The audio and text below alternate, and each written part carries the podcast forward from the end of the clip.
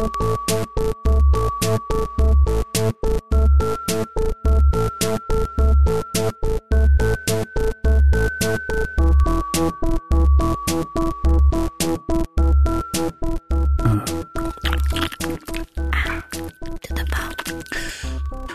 bem-vindos a mais um ah, podcast.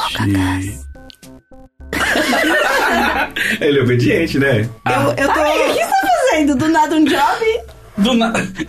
De repente, Jobs. Eu tô mandando os e-mails. Imagina um job. É, ela tá mandando. Ah, tá. Eu entendi que você falou que recebi um convite de evento. Não, é que, é que no meio tinha um convite de evento No pra e-mail gente. do Imagina, já não fomos no evento, entendeu? É, entendeu? Já passou, a gente já perdeu o evento. Tá. Mas sabe que evento você não pode perder? Imagina juntas, ao vivo em Belo Horizonte, no dia 13 de setembro, essas maravilhosas pessoas que vos falam aqui estarão ao vivo na Autêntica às 8 da noite e você já pode comprar o seu ingresso antecipado que tá na descrição desse link, desse, desse podcast tem um Desse link. link. Clica aqui, meninas, ativa o sininho.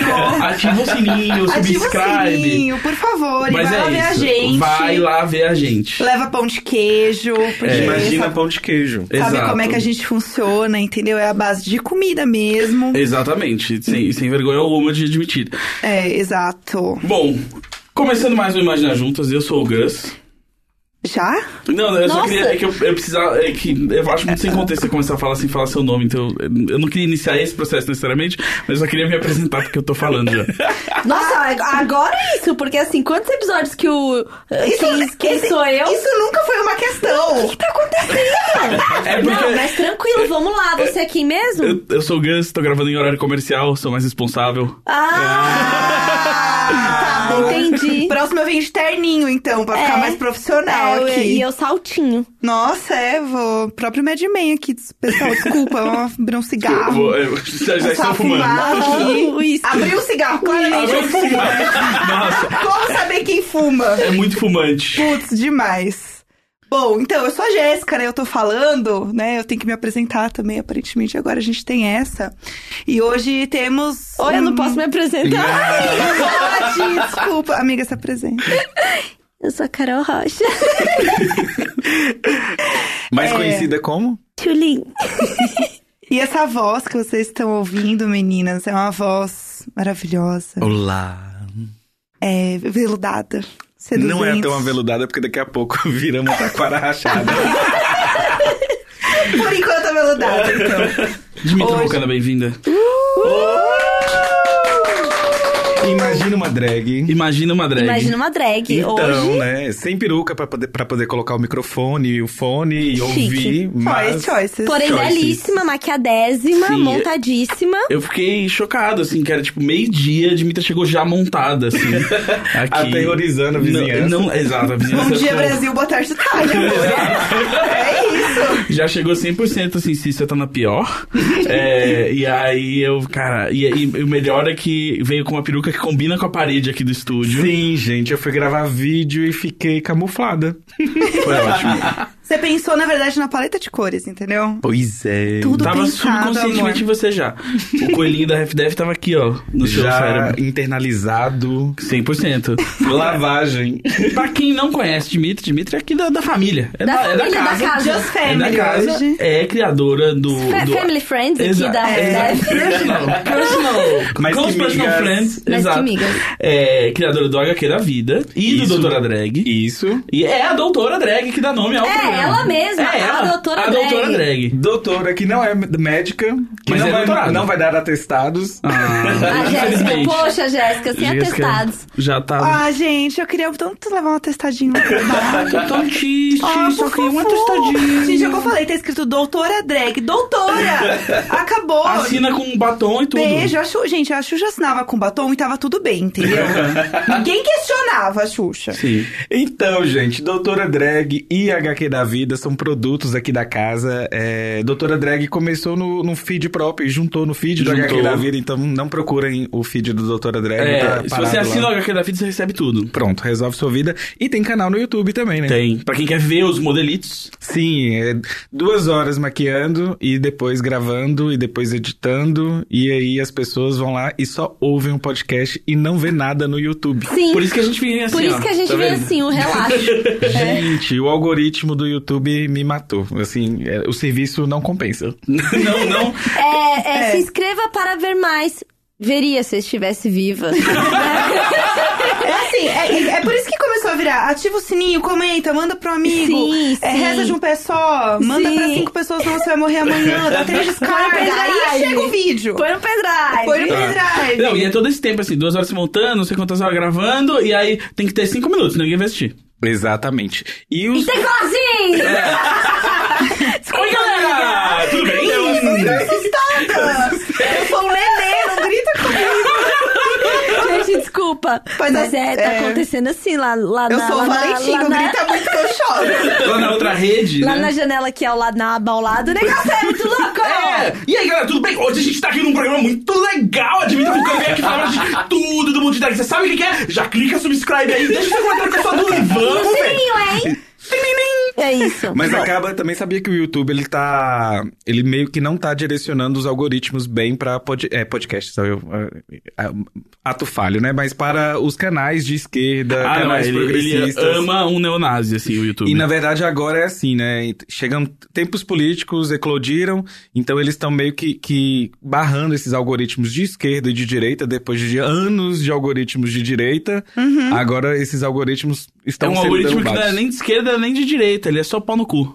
É, exatamente. Pior Pau no tipo cu do de jeito ruim, algoritmo. inclusive. É, pior tipo de algoritmo, né? Exato. É o que a Sabrina Fernandes chamaria de despolitização. É a despolitização. Sabrina que já, já veio aqui. Já veio. Não veio, É, não. Na verdade, já quase veio. A gente Aí, convidou, ela ficou... tava tudo certo. Aí ela foi lá e fez sucesso, né? Tipo, aí ela tava. Ela veio pra, Ai, pra, saco. pros autógrafos do livro. E aí, tipo, o Brasil inteiro decidiu comprar o livro dela e ela não conseguia sair de lá, ficou dando autógrafo.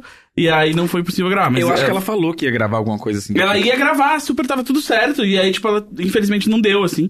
É, mas é, a próxima vez que ela vier pra São Paulo, a gente vai tentar agilizar. Aproveitem e leiam, então, sintomas mórbidos e saibam como funciona a fragmentação da esquerda no Pois Brasil. é. A gente tá falou disso com a, com a Débora Baldin quando ela veio aqui. Perfeita. maravilhosa. assim. Inclusive, hoje, é, hoje livro, é né? EP pra acompanharem com o caderninho, né? É, hoje Pra vai- galera que gosta do caderninho aí, Vai ter da referência. referência. Vai ter referência. Aqui, é, é, eu, eu, não, eu não vou falar mais, mas assim, hoje eu e a já tivemos diversas ideias muito idiotas de como falar sobre política e também agradar aos nossos sensos estéticos. Sim. Então, é, ideias como, tipo, não, e se fosse um porco de peruca, assim, tipo, não, boa, ótimo. Muito bom. Ótimo, a, gosto. história, a última história do Valentim tinha um elefante de peruca e cueca. Olha, Ah, já pode chamar pro papo. já pode. Cara, eu e a Dimitra estamos precisando de alguém pro brainstorming Eu junto. acho que o. Valentim vai ajudar, Pode chamar tá o Valentim. criar um mascote pro HQ da vida. É. Talvez a gente vai mudar o nome do HQ da vida. A gente tem medo desse rebranding, né? É. Não- sabemos o que, que pode dar. Se pode... Como é que é? Se eu estava na pior, eu vou ficar na pior mais ainda. Você Então- estava na pior porque eu realmente não sabia como era o fundo do poço. É. Exatamente. Dá pra piorar. Que Mas a gente tá precisando de um mascote. Aí a gente pensamos num porquinho de peruca e tudo mais. Quem sabe um elefantezinho. O Hum. Quer Valentim dizer, pode ajudar a vamos gente. chamar aí. o Valentim aí pro Brain, Eu acho, ele É. tem Brain. futuro. ajudar no naming. Né? Valentim, temos um job pra Temos você. um job, exatamente. A gente vai fazer uma call pra alinhar o job. Job. E Passar aí, um breve, breve briefing. o briefing. E aí, assim, a gente vai passar tanto os next steps quanto as deadlines. E vai estar tudo em bullet points. E, e a gente tem os checkpoints pra fazer até a apresentação, pode ser? Assim, diversos milestones do projeto que vocês vão Sim. poder seguir. Mas, enfim, a gente vai estar sempre, né, alinhando todos os, né... É, no, no meeting de kickoff, né? Aham. Exatamente. Meu Deus, que é. bom que eu sou estatística! Mas assim, É. pro lançamento tem que pensar num instante. Assim, ó. O planejamento de PR já foi feito, porque tem que alinhar com a agência de PR. Tem que alinhar, tem que Tá. alinhar. É, Dimitri, estávamos falando sobre você trabalhar com estatística. Sim. Ah, como assim você trabalha com estatística? conta pra gente. Conta pra gente É, um vou, vou- pouquinho. vou- vou pegar do início, Como né? é essa vida dupla, né? Vamos essa, essa É, vida é uma dupla. vida dupla, não. Acho que ela é Tripla. quádrupla. Quádrupla. não de quatro, mas Eu quádrupla. ia fazer essa piada. Eu já adiantei pensando Obrigado. nisso. então, olha só. É, eu sou administrador de empresas e... Por formação. Por formação. E vocação. Odiava administração. odiava o curso. E por questões familiares, eu já até contei pra vocês aqui em, em, em off, né? Minha mãe morreu quando eu era muito novo, ou nova, eu vou misturar os gêneros aí. Enfim. E Nove. aí.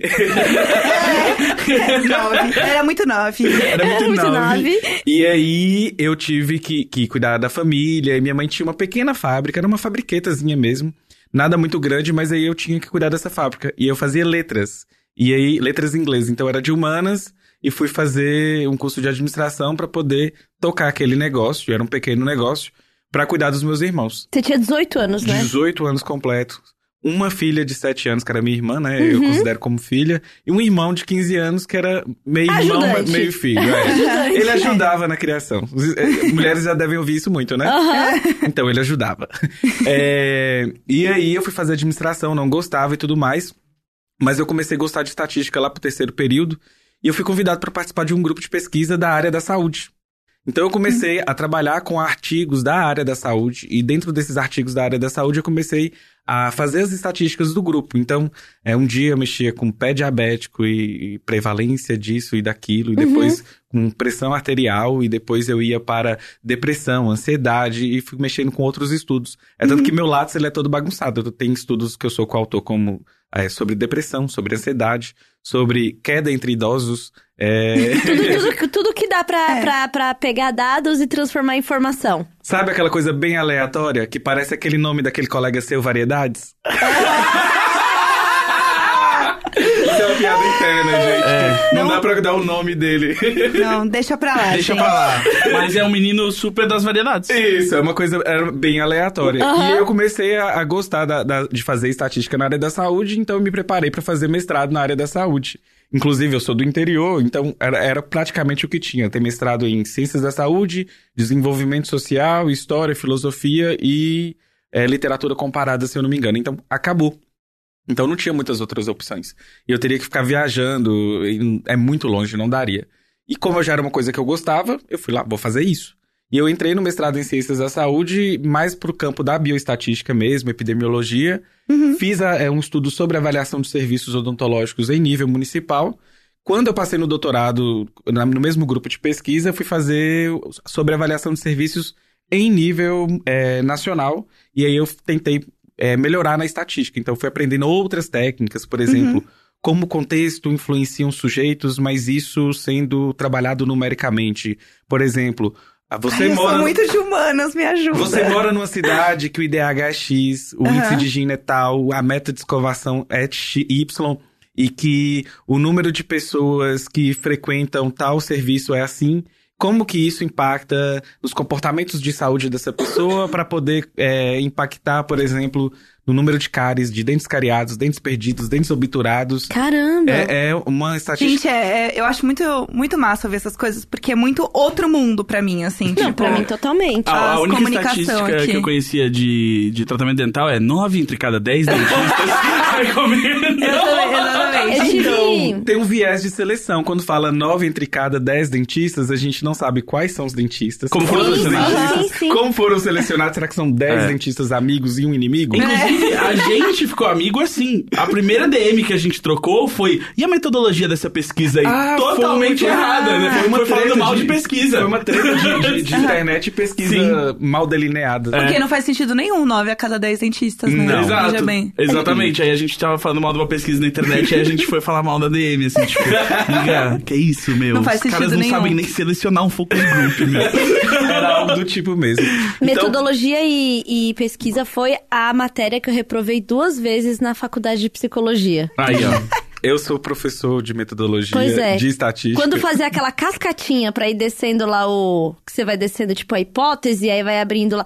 Nossa! Ruim. Ah, ela pelo menos lembrou de alguma coisa. Eu lembro. Eu, assim, eu tinha no máximo aula de economia, era o máximo que fugia Eu, da eu minha, gostava assim, vamos minha fazer, vamos fazer a avaliação quali, então, das respostas?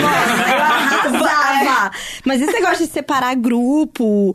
Nossa, não, muito ruim. Muito. Eu sou- muito diagrama de Venn. Não, muita coisa. E, e misturava umas coisas com farmacologia. Nossa. Então tinha coisa. Tinha, é, é, tipo como se fossem os problemas, né? As correlações pra gente fazer, né? E aí, dependendo do, do quanto do fármaco que a pessoa está tomando, pode ser o mesmo, em doses diferentes, e o qual que é o, a reação, a postura. Oh. Tá vendo? Oh. Ó, lembra de Lembra? Lembro. Chamada oral no final desse podcast, meninas. Vamos lá. E aí, o que, que eu fazia? Eu fazia assim, ai, quero fa- trabalhar só com, com a correlação qualitativa. Qual é a correlação é, de pessoas com depressão que consomem blogs de humor? Aí era isso, aí ia fazer isso. Já pegava ali e Então já, já nascia alguma coisa. Isso. Outra coisa que. Isso eu é fiz bastante, isso eu achava legal. E quem tá ouvindo imagina, quando vocês ouvirem, lerem aquelas notícias assim, sei lá, existe uma correlação, uma, forte, uma forte associação entre isso e aquilo. Sabe aquelas notícias que Uhum. não valem nada? Aham. É, não fazem sentido porque às vezes a, a metodologia não funciona. É, por exemplo, uma, uma que é muito comum, é, mas é mesmo de bobeira, mas ela, ela é muito comum e as pessoas até levam na brincadeira, mas de forma séria. É, estudo revelou que irmãos mais velhos têm um QI mais alto. Ah, sei. Primeiro sempre gente tem sempre tem uns clickbait, né? É, tem, Aham. tem que questionar. Pessoas que dormem pouco são muito inteligentes. Isso! Isso é clickbait. O estudo pode estar mal delineado, a metodologia, a seleção das pessoas, como selecionou, como controlou. Existem inúmeros vieses e a gente consegue fazer correlação com qualquer coisa. Aham, exatamente, por isso que eu arrasava. Olha lá, o primeiro clickbait das Uma, uma coisa que eu aprendi muito cedo, que é sempre bom lembrar, que é o correlação não significa causalidade. Exatamente, Isso. exatamente. A relação de causa e efeito não necessariamente existe ali. Exatamente. Eu tô E anotando isso, tudo. Isso indica, por exemplo, 9 entre 10 estudos colocam como se fosse causalidade e não é. Não é, exato. Eu adoro que tem os gráficos que a galera faz pra demonstrar isso, assim, tipo assim, número de crianças vacinadas e filmes do Nicolas Cage, tá ligado? Isso. E aí você fala, olha só, aumentou na mesmo, na mesmo ritmo. Isso também é a gente entregando relatório na publicidade. né? Tá vendo? A Acontece estatística tá também. em todos os Meu, lugares. meu, ótimo ROI. Ótimo, olha esse ROI aqui, gente.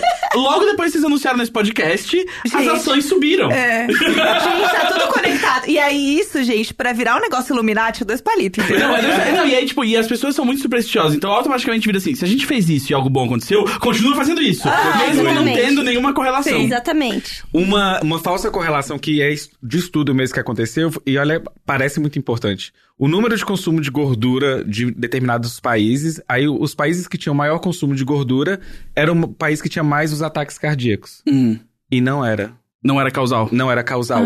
Porque isso chama falácia ecológica. Por exemplo, você tem o consumo e você tem as pessoas morrendo. Você não sabe quem consumiu morreu por isso. É. Não Teria- faz Você sentido. teria que pegar mais informações ainda. Enfim, nove entre cada. Nove entre dez estudos estão trabalhando com causalidades erradas. Que é aquele, né, aqueles perfis, a- né? Ai, não sei o que lá, aponta estudo. Isso, Sempre é. tem um aponta estudo. É pra reforçar. Nossa, sim, é, é. É uma, é uma validação de que aquela. é que tem um- a- a- aquele ponto é verdadeiro, né? Tipo, olha, alguém estudou pra falar É, isso. e que é o que, que faz, assim, que tem um problema, assim, que eu acho que, tipo, o jornalismo científico é muito ruim, as pessoas são muito mal preparadas pra cobrir ciência, e aí gera aquela coisa que as pessoas fazem, ah, isso aí tanto faz, cada hora eles fazem uma coisa, uma hora o ovo faz bem, uma hora Isso. faz É. mal. E é tipo, não, na verdade os pesquisadores não estão fazendo isso, é tipo, é que a informação chega pra você mal mastigada por alguém que não sabe o que tá fazendo. É um grande telefone sem fio. É exatamente. Só que é muito perigoso. Porque é isso, tipo, o cara faz o estudo, aí ele escreve lá o. o, o- como é que chama aquele. O, o sumáriozinho que vai na frente do estudo? O resumo. O resumo lá. Aí, vai daqui, dali vai pra assessoria de imprensa da universidade ou do Eu laboratório. duvido quem leu o estudo inteiro. Aí não, não lê, vai só o, o excerpt ali. Aí dá uma olhada e fala, hum, como é que eu transformo isso numa pauta que vai interessar o jornalista lá do outro lado? Aí vai lá e fala assim, Ovo mata, diz estudo. Aí, aí o jornalista tem lá do outro lado, ele não estudou ciência, ele não sabe como funciona a pesquisa científica, o que, que significa um estudo ter um resultado e 20 mil estudos terem um resultado. E aí tem o editor do lado dele falando assim: precisamos de cinco notinhas no ar, hein? Hoje, cinco. Aí ele olha, ah, chegou um brasileiro aqui falando que ovo mata, eu vou botar no ar. É isso. Não, e, Essa essa, é no- e é o que a gente falou, essa notinha, é, é isso que seria uma matéria, nananã, vira tudo o quê? Um tweet. Ah, é, e aí, ainda- é. aí entra naquilo que a gente já falou sobre é, a, a relevância. Sim. Então, quanto mais, qual que era a palavra do episódio passado? Ai, cara. Sensacionalista, de novo. Quanto mais sensacionalista for, isso foi uma coisa que a Carol, nossa amiga que é jornalista, falou. Quanto mais sensacionalista é essa manchete, provavelmente menos, menos tempo de estudo, dedicação e nananã foi aprofundado ali pra fazer, É. entendeu? É porque quando você vai colocando, você vai colocando os poréns e você vai suavizando. Exatamente. Então é- não fica. na- nada vai ser descoberto de uma hora pra outra, que é a coisa mais sensacionalista do mundo, entendeu? É. E, e, e a, a Carol Morena, essa nossa amiga, trabalha com outra amiga minha, que é a Carol Dantas, que eu acho que é uma das poucas jornalistas de ciência aqui do Brasil que, que sabe fazer isso, assim, que eu acho que ela cobre bem, cobre lá no G1. ah, e, e, tipo, e, se interessa por ciência e, e- e por cobrir isso. Porque, cara, a quantidade de coisa que você vê, assim, que você lê, você, tipo, se você parar pra ler, é, você vê, tipo, ah, eles já não. Ninguém tá dizendo isso. Ou no máximo você vai ver, tipo. Bom, tá, o resultado do estudo é esse, mas é tipo, é um estudo feito com seis pessoas do interior da Cracóvia, sei lá. e aí é tipo, tá, por E- que, mas que eu, eu, acho, vou eu levar acho isso em que deve ser mais desesperador pra quem estuda isso ver esse tipo de coisa acontecendo. Porque toda hora você quer falar, gente, peraí, não é bem assim. Sim. Você sente isso, assim. É um impacto, por exemplo, né? É, nós temos um presidente que, por exemplo, desconsiderou as, as estatísticas sobre desemprego. Só que o padrão das estatísticas, ele não é um padrão inventado pelo PT, nem por Cuba e nem por Venezuela. É um padrão criado pela é um padrão internacional para a gente poder ter comparabilidade dos dados. Então não é, não vou tirar da minha cabeça um padrão, não vou trocar a metodologia. E se trocar a metodologia, nós não podemos agora fazer comparação com o mundo. Sim. Porque É. teremos outra fonte, outra forma de, de, de captar esse, essa informação. Então, hum, hum. É. É, e Not agora, today. Not de novo today. também, depois disso, agora os dados do INPS sobre desmatamentos também, né? nossa, é, ali claramente não sabemos para onde a gente vai, né? É, não, um, e- um anticientificismo. Eu, sabe o que eu tava pensando? Não tem nada mesmo que, que assim, dá pra ser feito? Sobre o Não, governo. tá, mas porque sim, Tem assim, um podcast ao lado da casa, chama Revolution. É. Exato. Mas assim, é, tipo assim, falando. sim, assim, tipo, de fato, sabe? Tem, assim, os recursos legais que existem. Os recursos legais, não é contra- a gente ir pra rua, eu tô falando contra assim, o poder executivo fazer, cara? estão todos na mão do poder legislativo. Então, só seria feito alguma coisa se o poder legislativo quisesse. E o poder legislativo. Ele tá mais interessado em trocar favores com, com o poder executivo e, e, e ficar nessa briga de poder do que, tipo, fazer algo sobre isso. Porque é tipo assim, ah, crime de responsabilidade, tem crime. Toda, toda semana alguém vira e fala assim, isso que ele fez é um crime de responsabilidade. Sim, Tipo, aí toda vez eu falo, ok. ah, é agora. é, legalmente, Agora beleza. vai, crime de agora responsabilidade. vai. Vai dar pra iniciar um processo de impeachment. Alguém vai iniciar o processo de impeachment? Não vai. Ninguém tá interessado. Ninguém tá interessado. A oposição está muito feliz sendo oposição, porque aí a oposição tem responsabilidade, e aí pode perder tempo passando projeto de lei em Santa Catarina sobre crack, a pedra da morte, ao invés de fazer oposição de verdade. Muito bom, crack, E aí- a pedra da ótimo. morte. Exato, é um projeto de uma, de uma deputada do PT de Santa Catarina. Perdeu o seu tempo com esse projeto de lei, lo- fazendo lobby pra votarem, pra que agora vai acabar o uso de crack, porque A mudou o pedra da nome. morte. Exato. Sabe o que é isso? Nunca provou. Sabe o que Nunca é isso? provou. Não, não, sabe o que é isso? É o rebranding do crack. É lembrete do crack, é igual Entendeu? HQ da vida, que é muito viciante também.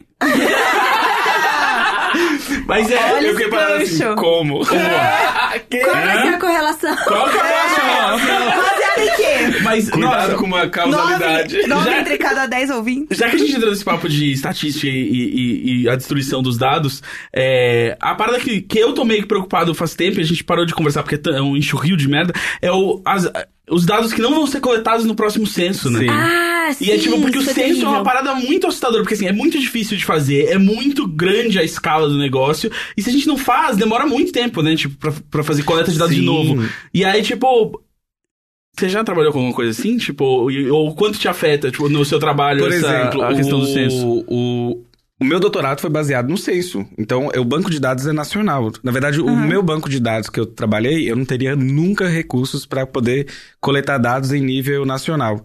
Apesar de que as pessoas falam assim, nossa, mas são só 38 mil pessoas, isso é, é significante em nível de Brasil? É, e existe um negócio chamado amostragem e que funciona em 95%, real. é, em 95% dos casos, funciona.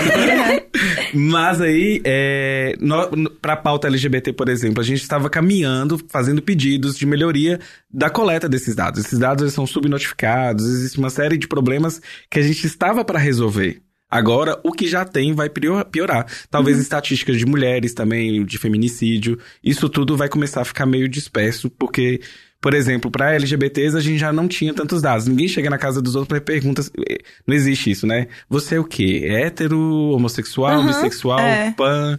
Você é mulher cis ou mulher trans? Não, imagina Não. isso pro, pro, pro mapa lá da pobreza. Sim. É. Tipo, com, com um líder que fala que não existe pobreza num país, né, não existe fome num país como o Brasil. E agora, sem os dados do censo, é, Isso- pra mim é todo um, isso uma pra forma de resgatar- desmantelar o Brasil mesmo. Isso pra resgatar é 30 vezes pior, né? Sim, Porque eu- depois, como que você volta, né, a ter Não, essa análise de dados? de E você pessoas? deixando de coletar em um censo, quer dizer que você deixa de poder observar a É, evolução desses dados, É, né? exatamente. E não- como vai comparar esses dados agora? Qual é a base? E qual é a confiabilidade desses dados? Sim. Né? É, porque se você tá mudando, mexendo no sistema, quem garante que ele vai ser um E você sistema tá, tipo, verídico? e- deixando bem claro que tipo, você tá mexendo no sistema, você tá cagando pra aquele Sim. resultado. Ele só vai fazer de qualquer jeito pra falar que fez, pra Exato. falar que entregou o job. Aí quem é que vai confiar nesses dados do censo? Ô, gente, É. Bolsonaro manipula todas as nossas pautas, né? A gente queria começar até falando assim, um pouco sobre a formação. É. É, falar de sobre repente. drag, sim. É. Bolsonaro. Aí, eu lembrei agora que teve uma outra discussão estatística recentemente sobre violência é, é, contra LGBTs, que foi. ah, saiu um dado de, tipo, ah, quais os estados brasileiros que mais tem violência contra homossexuais. E aí. ah, aparecia lá, ah, o Rio Grande do Sul tem menos, né, do que o Nordeste, ou o contrário, assim. E aí todo mundo falou assim, é, mas isso na verdade só te diz onde que as pessoas têm coragem de ir na delegacia reportar um crime Aham. desse, entendeu? Sim. Que ele não quer dizer que na verdade ele acontece menos naquele lugar. Às vezes quer dizer que ele acontece mais e ele é subnotificado porque você sabe que nem a polícia vai te ajudar, Sim. né? E aí como que, como que esse tipo de coisa, assim, eu entendo que normalmente você não tá fazendo estudos tão sociológicos, mas como que, como que você lida com um problema, por exemplo, que pode estar sendo subreportado? Então, eu não sei mais a solução. Bom, resumimos o Brasil em 2019. É. Não, inclusive, para pra pensar no impacto disso na, na academia, né? Essas pesquisas que existiam, que eram confiáveis, viravam teses de doutorado, de Sim. dissertações de mestrado. Será que as pessoas vão querer usar esses dados e, Gente, é e uma criar uma falsa neve. informação? E será que vai Esse ter bolsa para as pessoas fazerem É. essas É. pesquisas, né? Olha o nível. As pessoas será que vão ter que fazer estudos mais simples, mas também que não vão ter o impacto que a ciência precisa ter esse impacto? Vai reduzir tudo? Nossa, gente. É porque não adianta também tá fazendo pesquisa, tá gerando mais conhecimento ali e não conseguindo comunicar isso, né? Tipo, se você tem né, um, um, um ambiente socioeconômico e político que faça com que as pessoas não queiram falar sobre isso em público e não possam levar a público suas, suas, ah, suas pesquisas, seus resultados e poder discutir isso, também não serve pra muita coisa, né? Aí vira exatamente o que eles criticam, que é a coisa do tipo, ah, esses acadêmicos aí que se acham mais inteligentes que os outros e tal. É. E aí você não pode falar, porque se você tentar falar sobre qualquer coisa que você pesquisa, é tipo, não, tá errado, isso aí cala a boca, isso é contra o, o país e tudo mais.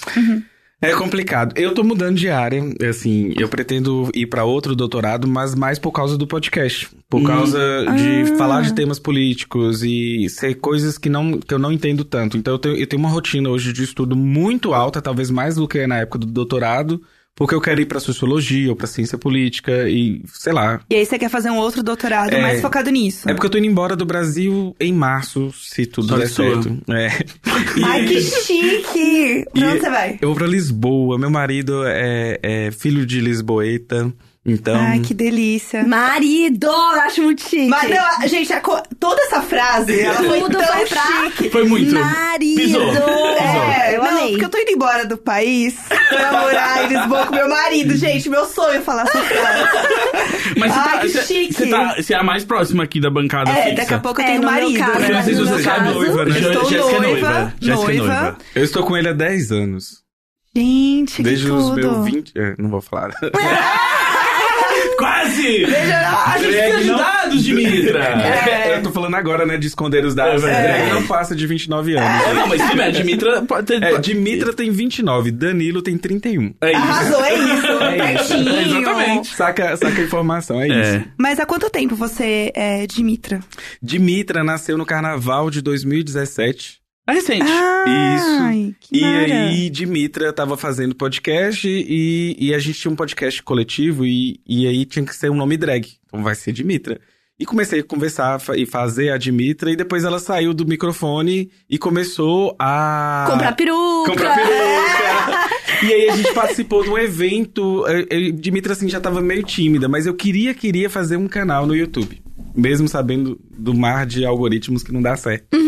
E aí a gente fez um evento lá na Tapera Taperá, foi quando eu conheci o Gus. Sim. E eu conheci a Sabrina, Sabrina Fernandes, e a Sabrina falou assim: faz o canal. Eu falei, tá, mas eu não sei nada, eu não sei nem editar, eu não sei nem eh, câmera. Tá, eu fui, fui, vou tentar fazer. E aí eu tentei pegar mais essa parada pra área da política. Então, por exemplo, eu sempre leio um livro, ou leio dois, três livros, roteirizo, tento gravar ali vídeo- vídeos de 15, 20 minutos. Comecei pela minha área, né? Por exemplo, é, como as, as amostragens funcionam, como funcionam as pesquisas eleitorais. Era época de eleição, então eu já peguei aquele período de efervescência da eleição e foi, fui fazendo. Só que a dificuldade de fazer canal no YouTube, gente, é, é terrível. É eu, o ó. É. Eu tenho um parceria. canal e é um saco. A melhor É coisa deve ser ser drag de podcast, porque senão não precisa nem se montar. É. tipo. Eu gravo podcast de casa de cueca. né? Exato! tá lá de cueca, não passou nem um lápis no olho. Oi, gente, Dimitra aqui. Oi, pessoal. É a drag que tá na nuvem, entendeu? Isso, É, é isso. Nossa, isso é um conceito. Isso É é um- conceito, É um é, conceito. a drag que tá na Cara, nuvem. é um negócio. Eu não sei se vocês chegaram a acompanhar, eu acompanho muito por cima, mas das ah, streamers chinesas que fazem meio que um negócio assim, que rolou. Seguinte. Tá, vamos lá. Rolou- Claramente o Gus tá muito empolgado com esse assunto. Vai lá, tô muito Ele já pe- pegou no óculos três vezes. Lá vem, lá Lá vem. vem. É, um, é porque é um daqueles assuntos que eu sinto que eu moro no futuro. uma, uma streamer chinesa que ganha maior grana só fazendo stream, tipo, ah, fica lá sentada conversando com as pessoas, ah, dá uma gorjeta aí. E aí a galera fica muito, né? Porque na Ásia rola muita coisa de isolamento social, blá blá. É- mas ela, ela nem, nem é gamer, nem nada. Nem ela é, game, é só bate-papo. Bate-papão, assim. E aí, só que ela Nossa, usa uns filtros isso. bem exagerados, assim, tipo de, né, de manipulação de imagem. E aí, o dela Ah. falhou num stream com a outra. E aí, tipo, na real, assim, falhou de uma maneira que, assim, ela é outra pessoa. ela é muito mais velha, outro corpo, outro formato de rosto, Ah, entendeu? gente, os filtros, os filtros, É né, isso. ué? Só que eles já fazem um Mas em streaming. É em streaming, é um filtro que Nunca roda o tinha stream pensado inteiro, entendeu? E ele era muito bom, porque ele nunca tinha dado uma, uma piscada, entendeu? Ué, mas é. É gente, aquelas make bizarras que você vê da- das pessoas passando, Que que, ela fica parecendo transformando. É, exato. É tipo isso, só que não precisa Mas nem quando passar faz make. live, não dá pra ficar com filtro na cara? Então, Tá, mas é porque eu acho que esse aí é um nível. esse é um nível assim, que é tipo assim, ela assim. tava sentada e ela pegava um negócio, tomava um café, se ela quisesse, tipo, o, o tracking era bom, Nossa! entendeu? E aí ela tava fazendo um streaming com outra menina, e aí o dela falha. E aí o melhor tudo é a outra menina, que tipo, a outra menina nem pisca, assim, ela só continua conversando. E, a- e essa menina, ela só percebe que caiu o filtro dela porque ela começa a ler o chat e ela perdeu não sei quantos mil subscribers. E aí começou uma discussão de tipo, e aí, tá certo? Tipo, a galera que abandona essa menina porque ah, ela não é, tipo, padrãozinho como ela dizia ser. E Nossa, isso, eu quero muito ver aquilo. o, o, o com e sem. Gente, esse filtro ia resolver duas horas que eu demoro pra maquiar. Exato! É isso que eu tô falando assim. Talvez o futuro do drag seja isso, a gente criar um filtro pra gente. E aí, ou seja, Ué, o futuro mas era o- aqueles avatares de antigamente lá. Não, e o, Years and Years, eu estou obcecada, como Ah, vocês puderam amo. perceber, que tem a máscara, que é tipo, como se fosse um... um- uma máscara mesmo. É um que, a- filtro que, a- que a- que adole- a adolescente tá usando. Tipo, parece de gente que trabalha em siderúrgica. é só o que eu consigo pensar. Aquela máscara zona de quem faz solda. Aham. De quem fica soldando coisas. Só que ela é transparente e você fica modulando o filtro na frente da cara. É isso. Qual que é a dificuldade de fazer isso? É isso, gente. E aí você entra, tipo assim, ah, o, quanto que é falsidade ideológica você querer ter o próprio rosto, e você. Por Me que, que fala não um é, nome, não isso é... eu quero muito ver esse antes e Como chama Eu- isso? Ah, Isso que eu fiz aqui no meu rosto é uma manipulação. Eu vou achar Ela que é passa. manual, física. E por que, que a gente é, condena o digital, É o né? filtro É. ponto zero a maquiagem, né? É, Eu também assim, Eu só acho. acho assim, por exemplo, quando a gente vai pensar em padrão de beleza, estética, eu acho importante pontuar que existe um filtro, uma manipulação ali para as pessoas também não acharem que esse mundo é assim e o mundo real é uma bosta, né? É, e eu acho que assim, tem, e tem muitas coisas do tipo, maquiagem é uma arte, as pessoas gostam de fazer isso, é uma terapia. Ainda mais acho que Já a achei, maquiagem drag, que eu acho que é outro momento, e assim, Yes. não tenho este lugar de fala, mas tenho amigos, tenho até amigos que são, é, que assim. Cara, fazer a maquiagem é, é a parte de realmente entrar dentro do personagem, de você se entender como Uhum. você. Então, assim, pode falar mais sobre isso, Dimitra, porque eu estou falando que você Fala você. Aham, e eu tô assim, amor, não, não, não faz drag. Não, mas é isso, é porque, por exemplo, quando eu vou começar Mas a eu maquiar... sou formada em sete temporadas de RuPaul Drag Race. Ah, tá ótima. Qual é a sua drag predileta? Alaska. Ah. Eu amo Alaska. Eu- Senti um, aqui. ah, que merda. Ah, que bosta. Ah, tá, Não, eu, eu amo a Dor, foi a que eu mais Ah, gostei, sim, assim. Ah, sim. pra tipo, mim foi a, a Dor também. A Dor, mas é porque eu gosto muito da evolução da Alaska, assim. Você gosta da Bendala? Gosto. Ela é da quinta. Eu É, gosto dela. Eu Ela é um gosto. estilo que eu, que eu, que eu assim, me inspiraria em em fazer. Ela não é aquela super queen, Aham. mas ela também, voltando no All Stars, ela mostrou que ela é uma super queen. Eu acho que ela é meio que a epítome dos humilhados serão exaltados, Aham, sabe? Eu, eu gosto dela. Mas a maquiagem da. Ai, meu Deus. Da Kinti, por exemplo. Nossa. Pra mim, aquilo é arte pura, é uma arte, assim. ela não... é uma tela. É uma tela, não tem ela como. é uma tela ambulante. É. E, e o processo de drag é engraçado. Por exemplo, uma taça de vinho. Você pega uma taça de vinho, coloca uma música e vai maquiar, ou coloca até um podcast. E ali eu tenho duas horas de imersão em Uhum. mim mesmo. Às vezes eu nem sei. eu- eu- muitas das vezes eu tinha assim. Eu vou maquiar, mas tá, o tema é esse. O que, que eu vou colocar hoje? Qual a cor? Como que eu vou construir isso? E antes eu não pensava no planejamento, né? Cor de fundo, esfumamento. Então, não sabia nem o que, que eu ia fazer. Então, ali tem um processo que eu fico ali... eu, por exemplo, eu sou uma pessoa super ansiosa, eu fico calmo. Eu sou uma pessoa impaciente e eu passo o pincel com calma. E aquilo ali tudo vai construindo e, e é gostoso o processo. Uma é uma terapia, É uma né? terapia. É uma forma até de me organizar. Às vezes eu organizo um pensamento, uma Aham. pauta. Aham. A cabeça parece que tudo. Você fica imerso, só você, você e você mesmo, um espelho e uma luz pra ajudar. Uhum. O resto. Eu tinha isso quando eu me dispunha a fazer a própria unha. é Sabe mesmo, assim, né? quando você vai fazer a própria unha? Que assim, hoje em dia eu não tenho essa habilidade. Isso realmente ficou lá na minha adolescência e tal. Mas eu lembro muito de. de tem pensamentos meus que ficaram muito, muito registrados, assim. E eu lembro eu pintando a unha do pé. Sabe aquele momento que você teve, que você pensou uma Uhum. coisa que sedimentou aquela informação mesmo no seu cérebro, e a imagem que você tem é, é o que você tá fazendo? Aham. E eu tenho isso com pintando a unha do pé. Eu tenho muito essa coisa de pintar as unhas e assistir série que eu não me importo muito. Que, é que eu chamo de série pra fazer a unha. Entendeu? Que é a série pra você deixar passando que É você não aquela se série importa. pra dormir também, né? Que é a série pra dormir também. Que antes era só deixar a TV ligada, mas hoje, com on É. demand. É, você tem que colocar o negócio. Exatamente. E aí a série pra fazer a unha. Gente, é isso mesmo. É, como chama a menina, Ah, Tilly? aqui, ó. Vamos. Vocês acharam? eu- a gente achou aqui. É, o nome de. Ela realmente jogava uns games também no stream, mas o negócio dela era ficar conversando com a galera ali. Ela ganhava doações de até 14.500 dólares. e aí era Your Highness Kalbilu. Que era o nome dela. Your de streamer. Highness. É o nome dela, na verdade, porque ela ganhou, parece que 650 mil assinantes desde que rolou isso. E aí ela tava fazendo esse stream e falando assim: ah, só vou mostrar meu rosto quando eu receber várias doações, isso aqui. E caiu o filtro sem ela perceber. Eita. E aí eu tô vendo um vídeo aqui. Eu queria ver ver se... o momento que cai, porque aqui... Eu não consegui ver o momento que cai. Eu- talvez seja esse vídeo que eu tô vendo.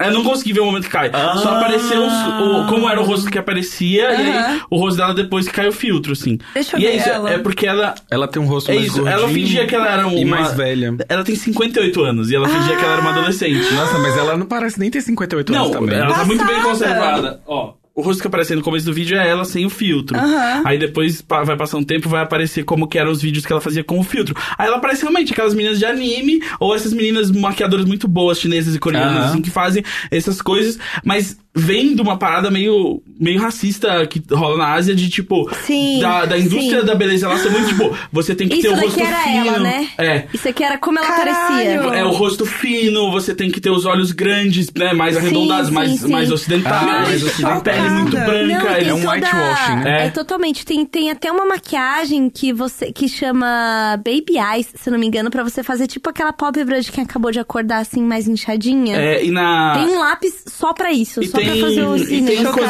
Lá, tipo, na, na Ásia, que são é, pra clarear sua pele. assim. Sim, Porque sim. eles acham mais bonito ser mais branco, claro que uma coisa que eles importaram da gente também um pouco. É, mas é isso, assim, é uma parada muito de tipo, eles tentam seguir os padrões de beleza ocidentais, então, tipo assim, as meninas.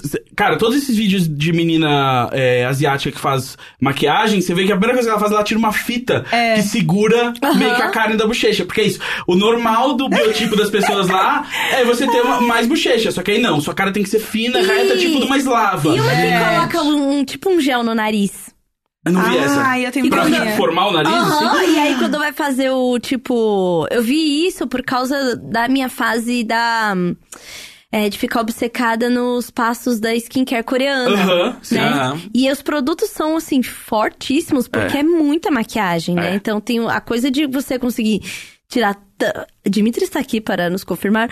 Pra você passar, tirar tanta coisa, por exemplo, de, de máscara dos cílios, que você vai pôr Nossa. todo dia. Ou você tem um produto bom, que em três passadas ele já consegue dar aquela diluída e tirar, ou você não vai ter cílios, entendeu? Porque começa a realmente cair por Essa causa semana do que mesmo tá eu vou fazendo. montar todos os dias. Eu não, não sei como que é essa experiência. Na, Pois na é. sexta eu conto o que sobrou de mim. Dia 2. E aí, e aí num, num desses vídeos de tipo, vou começar a limpeza da minha cara, a menina simplesmente passava um. um. é, nossa, eu tô muito lenta, gente, porque eu tô doente. Ela passava tipo um. Palito, sabe palito de limpar unha? Aham. Um palito de limpar unha por cima da superfície do Ah. nariz e aí saiu uma maçaroca! Porque ela tinha feito uma maçaroca de afinar a pontinha do nariz. Ah, ela meio que fez um nariz de argila. É, Tem vários vídeos entendeu? dessas meninas tirando a maquiagem, que ela não é, tipo, tirar a maquiagem, é tipo mudar o rosto. Não, é, é É. tipo. É bizarro. É bizarro. É isso, é, e que aí se você parar pra analisar isso, ah, você tá tentando só reproduzir feições que é de um biotipo de uma galera de outro lugar do mundo, que aí que se tornou por causa da, da indústria da moda, tipo, ah, não, todo mundo tem que ser a Gisele Bündchen E a, lá, di- e a assim. disforia maluca das pessoas Sim, de, de, de querer procurar o cirurgião e falar assim, eu quero ficar igual apareço nesse filtro. É. Assim, isso está É, acontecendo. real. Isso não é tipo, aquela coisa assim. afina a minha mandíbula, Exatamente, saca? a Quebra coisa meus do. ossos. E é, e é sempre a coisa do olho maior, o nariz mais fino, né? Tem todo um padrão aí. Eu acho que usar make e filtro sempre tem que ser. Acho que, por exemplo, quem produz conteúdo, as pessoas têm que saber que a gente não é assim. Então, por causa disso, que eu fiz um post no Instagram esses tempos, que era o seguinte: tem uma menina que eu acho maravilhosa, linda, perfeita, e ela tá sempre. Sabe aquela maquiagem pra parecer que não tá tão maquiada? Tanto eu sei, que ela eu passa. de boy uso. Ah, exatamente. Olha só. Sabe? Só que ela. Nossa, então assim, ela faz uma maquiagem linda que, que não parece que tá tão maquiada. Até porque o que, que ela faz? Ela reboca a cara, depois ela pinta as pintas que ela tem. Uma por uma. Reconstrói. entendeu? Ai, gente, assim, não. E aí, aí eu fiquei tão encanada com aquilo. Falei, gente, a menina tem que mo- é, é, emular as próprias pintas depois de tanta coisa que ela passou pra, tipo, deixar a pele parecendo que não tem nada. Sim. Tipo, sabe? É, fica, começa a ficar maluco. E aí eu pensei, cara, eu comecei a procurar vídeo dela, tipo, com a cara limpa. Eu não achava. Olha só. E aí ela usa lente, a sobrancelha ela pinta muito, não é? Tipo, Eu pinta hoje um tô com os pouquinho. olhos naturalmente rosa. É, É, eu uma variação normal na natureza. Acontece. A poluição de, de São. Paulo é um negócio Exato. louco. E aí, A Dimitri é tipo a Tilin quando se perdeu na escada de incêndio do Estadão e saiu com fuligem na cara. Foi, foi tipo, não deu pra entender, mas eu me perdi. E saí com fuligem na cara. Então, o nível do... Você teve um episódio de incêndio? Não, eu simplesmente me perdi. Eu sou bem- muito perdida. Eu não e aí tenho não senso de sei direção. como, tipo, perdida lá na escada de incêndio Sabe, tipo, eu peguei em tanta porta tentando, tipo... É. Aí quando eu abri a porta e achei a Tulin, ela tava com uma marca de fuligem na cara. É, e a mão toda suja, sei lá. ah, Aconteceu. Tipo, a gente é meio... Amiga, você entrou? Eu tô, entrou aqui dentro. É eu só achei- subi uma escada aqui. E aí... Eu achei que já seria um episódio de incêndio, porque eu cheguei em São Paulo e o apartamento que eu, que eu ia ficar da minha amiga, Em frente tem um quarto que é tipo aquele quarto de lix- lixeira do condomínio. Aham. Sei. Tava pegando fogo. e aí, na hora que eu cheguei, é o primeiro andar, né? É tudo, assim, a recepção já da- do, do lobby já tava cheia de fumaça. Eu, eu, eu sou vítima de incêndio também. Aí, e aí eu tô assim, nossa, parece cena de filme. E fiquei, meio, fiquei parado, assim, eu não tive a... fine. Aquele cachorrinho segurando a Aí caneca. a, a esposa da minha amiga tava dentro do apartamento, não tava é, percebendo. Sentindo? E aí a gente chegou fogo, aí eu, eu ainda pateta, e aí ela, fogo? É, fogo. Aí, ó, boa noite, não sei o que lá. Aí ela, E aí, e foi bom ela ter gritado, porque ela se desesperou, foi lá e pegou um, um, um, um cara pegou o o, primeiro extintor. não apagou, e ele teve que sair pegando os outros extintores, acho que gastaram cinco extin- extintores pra, pra poder apagar o fogo. Meu Deus, que E eu, medo. assim, Hum, blasé.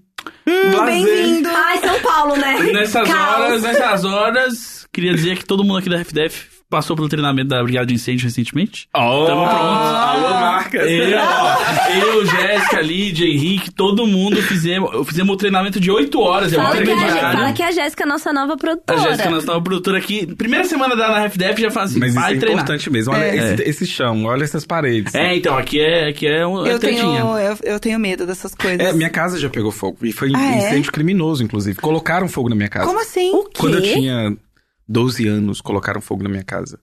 E aí foi um, um, um trem assim. Acho que foi traumatizante. Então eu acho que por isso que eu fiquei meio. Ah, imagino que seja um pouco. É! Você tá lá, né, no, no terceiro, segundo andar e pegando fogo no primeiro andar e você não saber pra onde ir. Então, realmente é, é É, uma Gente, cena de. Eu nunca estive em situação de fogo, eu acho que deve ser bem aterrorizante. Eu, Eu- também eu já não tive. li. Uma vez eu fiquei doente e eu morava sozinha já. E aí minha mãe foi lá cuidar de mim. Mães, né? Minha mãe foi lá. Aí eu não queria muito que minha mãe tivesse ido lá, né? Então eu fiquei bem quietinha. Aí você colocou fogo na casa. Aí eu não, deixei, né? não, não foi isso que aconteceu. E aí ela pegou e ela ligou o, o fogão, porque ela ia esquentar, lá, fazer uma sopa, alguma coisa assim pra Aham. mim. E aí ela ligou o, fo- o forno pra esquentar e deixar aquecendo. E ela saiu pra comprar alguma coisa no mercado, porque ela tinha esquecido. Só que dentro do forno tinha uma pizza. Uma Ah. caixa de pizza. A caixa ainda. Ah. E ela foi embora. E, E ela me deixou lá. E eu tava doente, então eu tava, tinha, sabe, gripada, alguma coisa Ah, aquela assim. coisa meio que dorme acorda, dorme acorda, É, né? eu tava meio dopada, assim, deitada, eu senti um cheiro, mas eu falei, ai, foda-se, minha mãe tá aí, Ela ela vai resolve. ver o que vai acontecer, se for no vizinho, alguém me acorda, eu saio. Eu, tipo, eu tava muito mal. E aí eu acordei com umas três pessoas batendo na porta, assim, gritando, desesperadas. E aí quando eu cheguei na sala, a sala tava toda cheia de fumaça. Caralho. E aí eu, aí eu peguei e saí, abri a porta. Entrou o zelador e, sei lá, o pessoal do prédio, o síndico, sei lá. E aí eles desligaram o fogão, tiraram as coisas da, de dentro do, do forno e jogaram embaixo da pia, que é muito errado. Jogaram embaixo da pia. Só Jo- gordura dá problema, né? Exatamente, é super perigoso. E aí deu tudo certo, apagaram o fogo. Mas assim, minha casa ficou toda empesteada, eu fiquei defumada. Você fica com um cheiro Sim, muito não forte, sai. não sai por nada. É, aquela folia. Aí minha mãe chegou 10 minutos depois com a sacola do mercado. Oi, o que aconteceu? Falei, o que aconteceu? Foi incêndio criminoso também. Foi, foi. Sua mãe, minha mãe tentou me matar, Sua mãe tentou te matar. Mas É. assim, se alguém pode tentar matar a gente, é a mãe, né? Porque É. nos deu a vida, pode nos matar. Pode Eu nos acho matar. que essa é que tem que ser um acordo. Ah, eu acho. Tem que É. ser um acordo, né? É tipo, a única pessoa que pode te matar é sua mãe. É, brincar de Deus. Exatamente. Alô, Tintim. Cuidado. Você se comporte, Tintim. Vamos ver essa Oh. adolescência aí. É, a- toda mãe promete matar a gente, né? Na hora que tá raiva assim, eu vou te matar! É. Quase aconteceu, entendeu? Elas só são ruins nisso. Olha quem tá vivo ainda, mãe! ah, pronto. É, Dimitra, você já tinha feito drag antes de ser Dimitra? Qual que é a não, sua não, história? não, nunca tinha feito. é, Quando eu comecei a assistir RuPaul, eu não. Nem. Eu tinha assim. Eu falei assim, drag, eu achava uma coisa estranha, sabe? Não que eu era gay de direita, tá, gente? Mas eu achava muito estranho, assim. Não era aqueles casamentos sem beijo, não, né? É, eu, eu tinha. Eu tinha. É. Ah. Shade.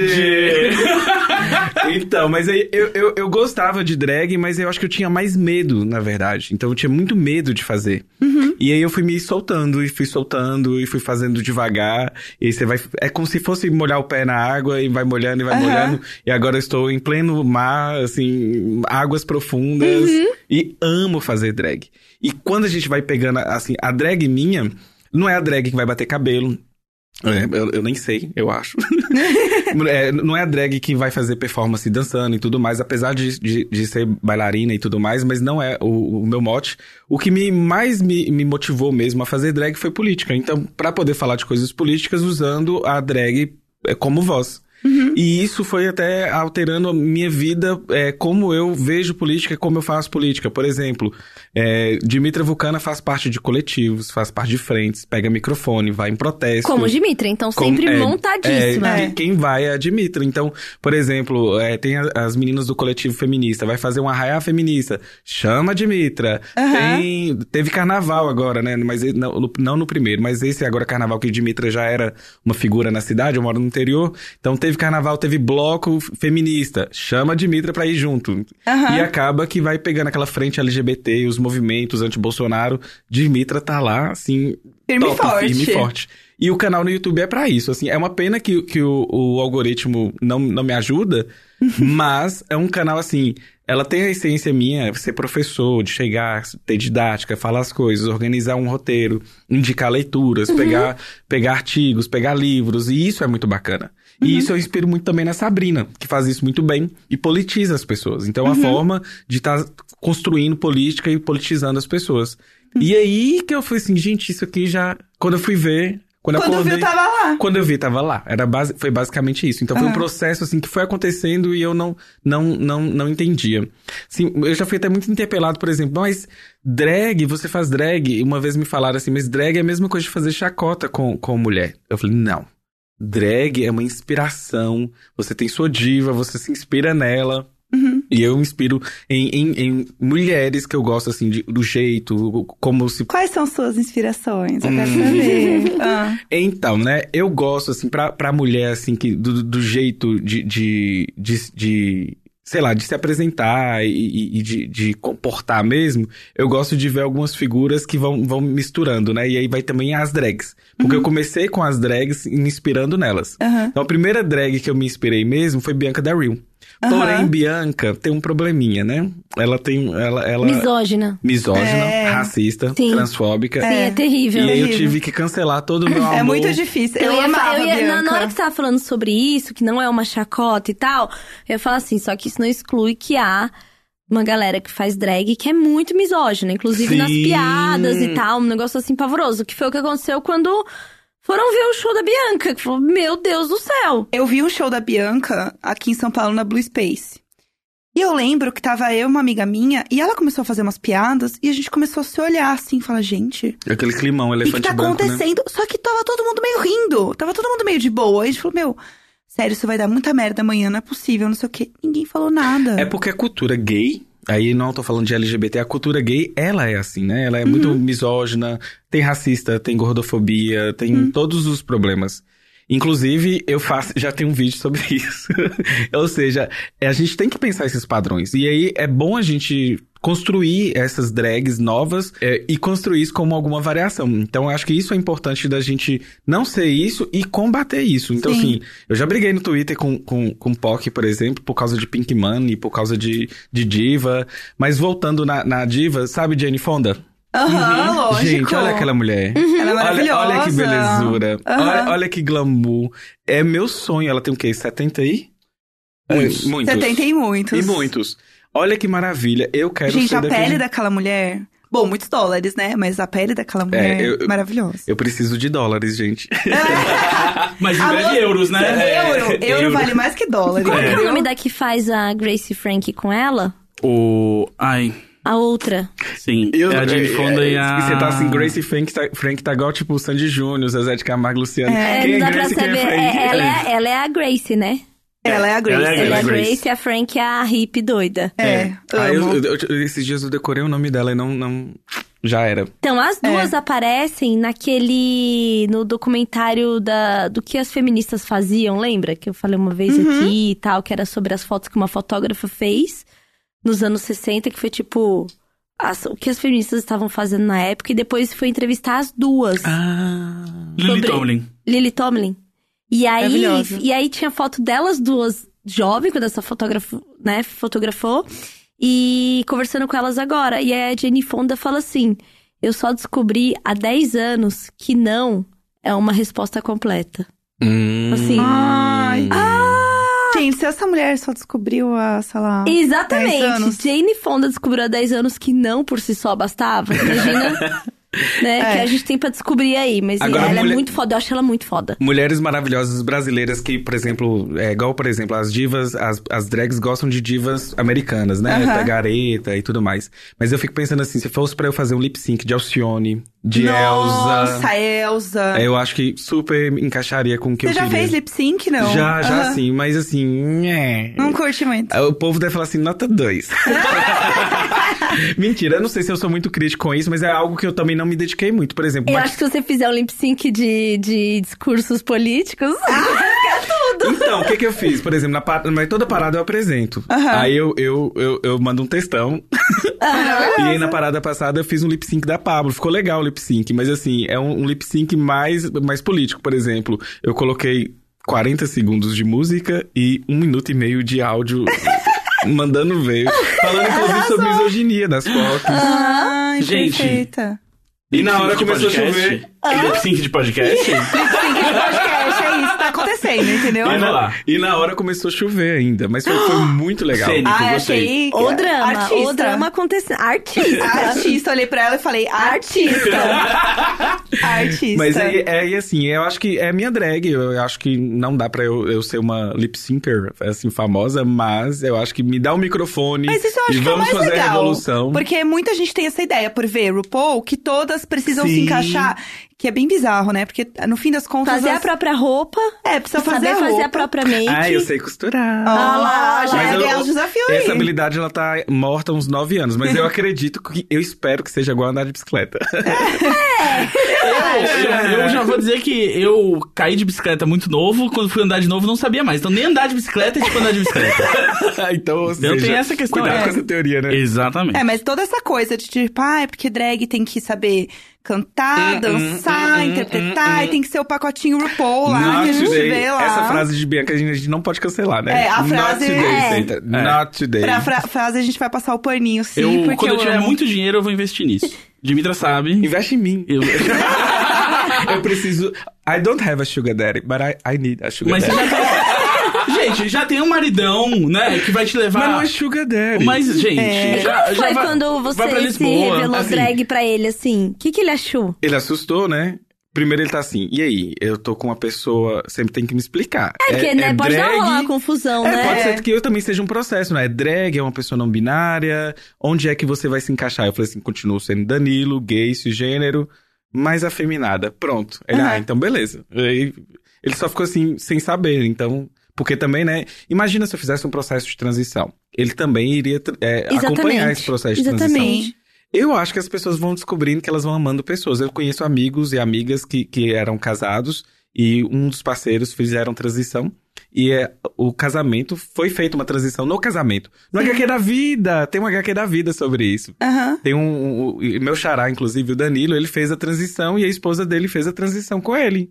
E eles descobriram que, na verdade, amava era a pessoa, né? E- Sim. Não... A Nathalie Neri também passou por esse processo com, o- Jonas. com o Jonas, né? É. O Jonas é, já foi namorada, alguma coisa assim. E aí teve a- o processo da Isso é transição. muito bonito, gente. E a gente Isso é vê... muito incrível. É É muito incrível. E eu acho que essas histórias têm que ser contadas mesmo. Então vá lá no HQ da vida. Você lembra qual que era o título? É, é o Incrível Calado. É, chama Incrível Calado, o Calado. É com Danilo Calado, ele é C-A-L-L-A-D-O. Dois L's. Calado com dois L's. Só que só tem um probleminha que na época a gente era mais amador, então o áudio tá ruim, viu, gente?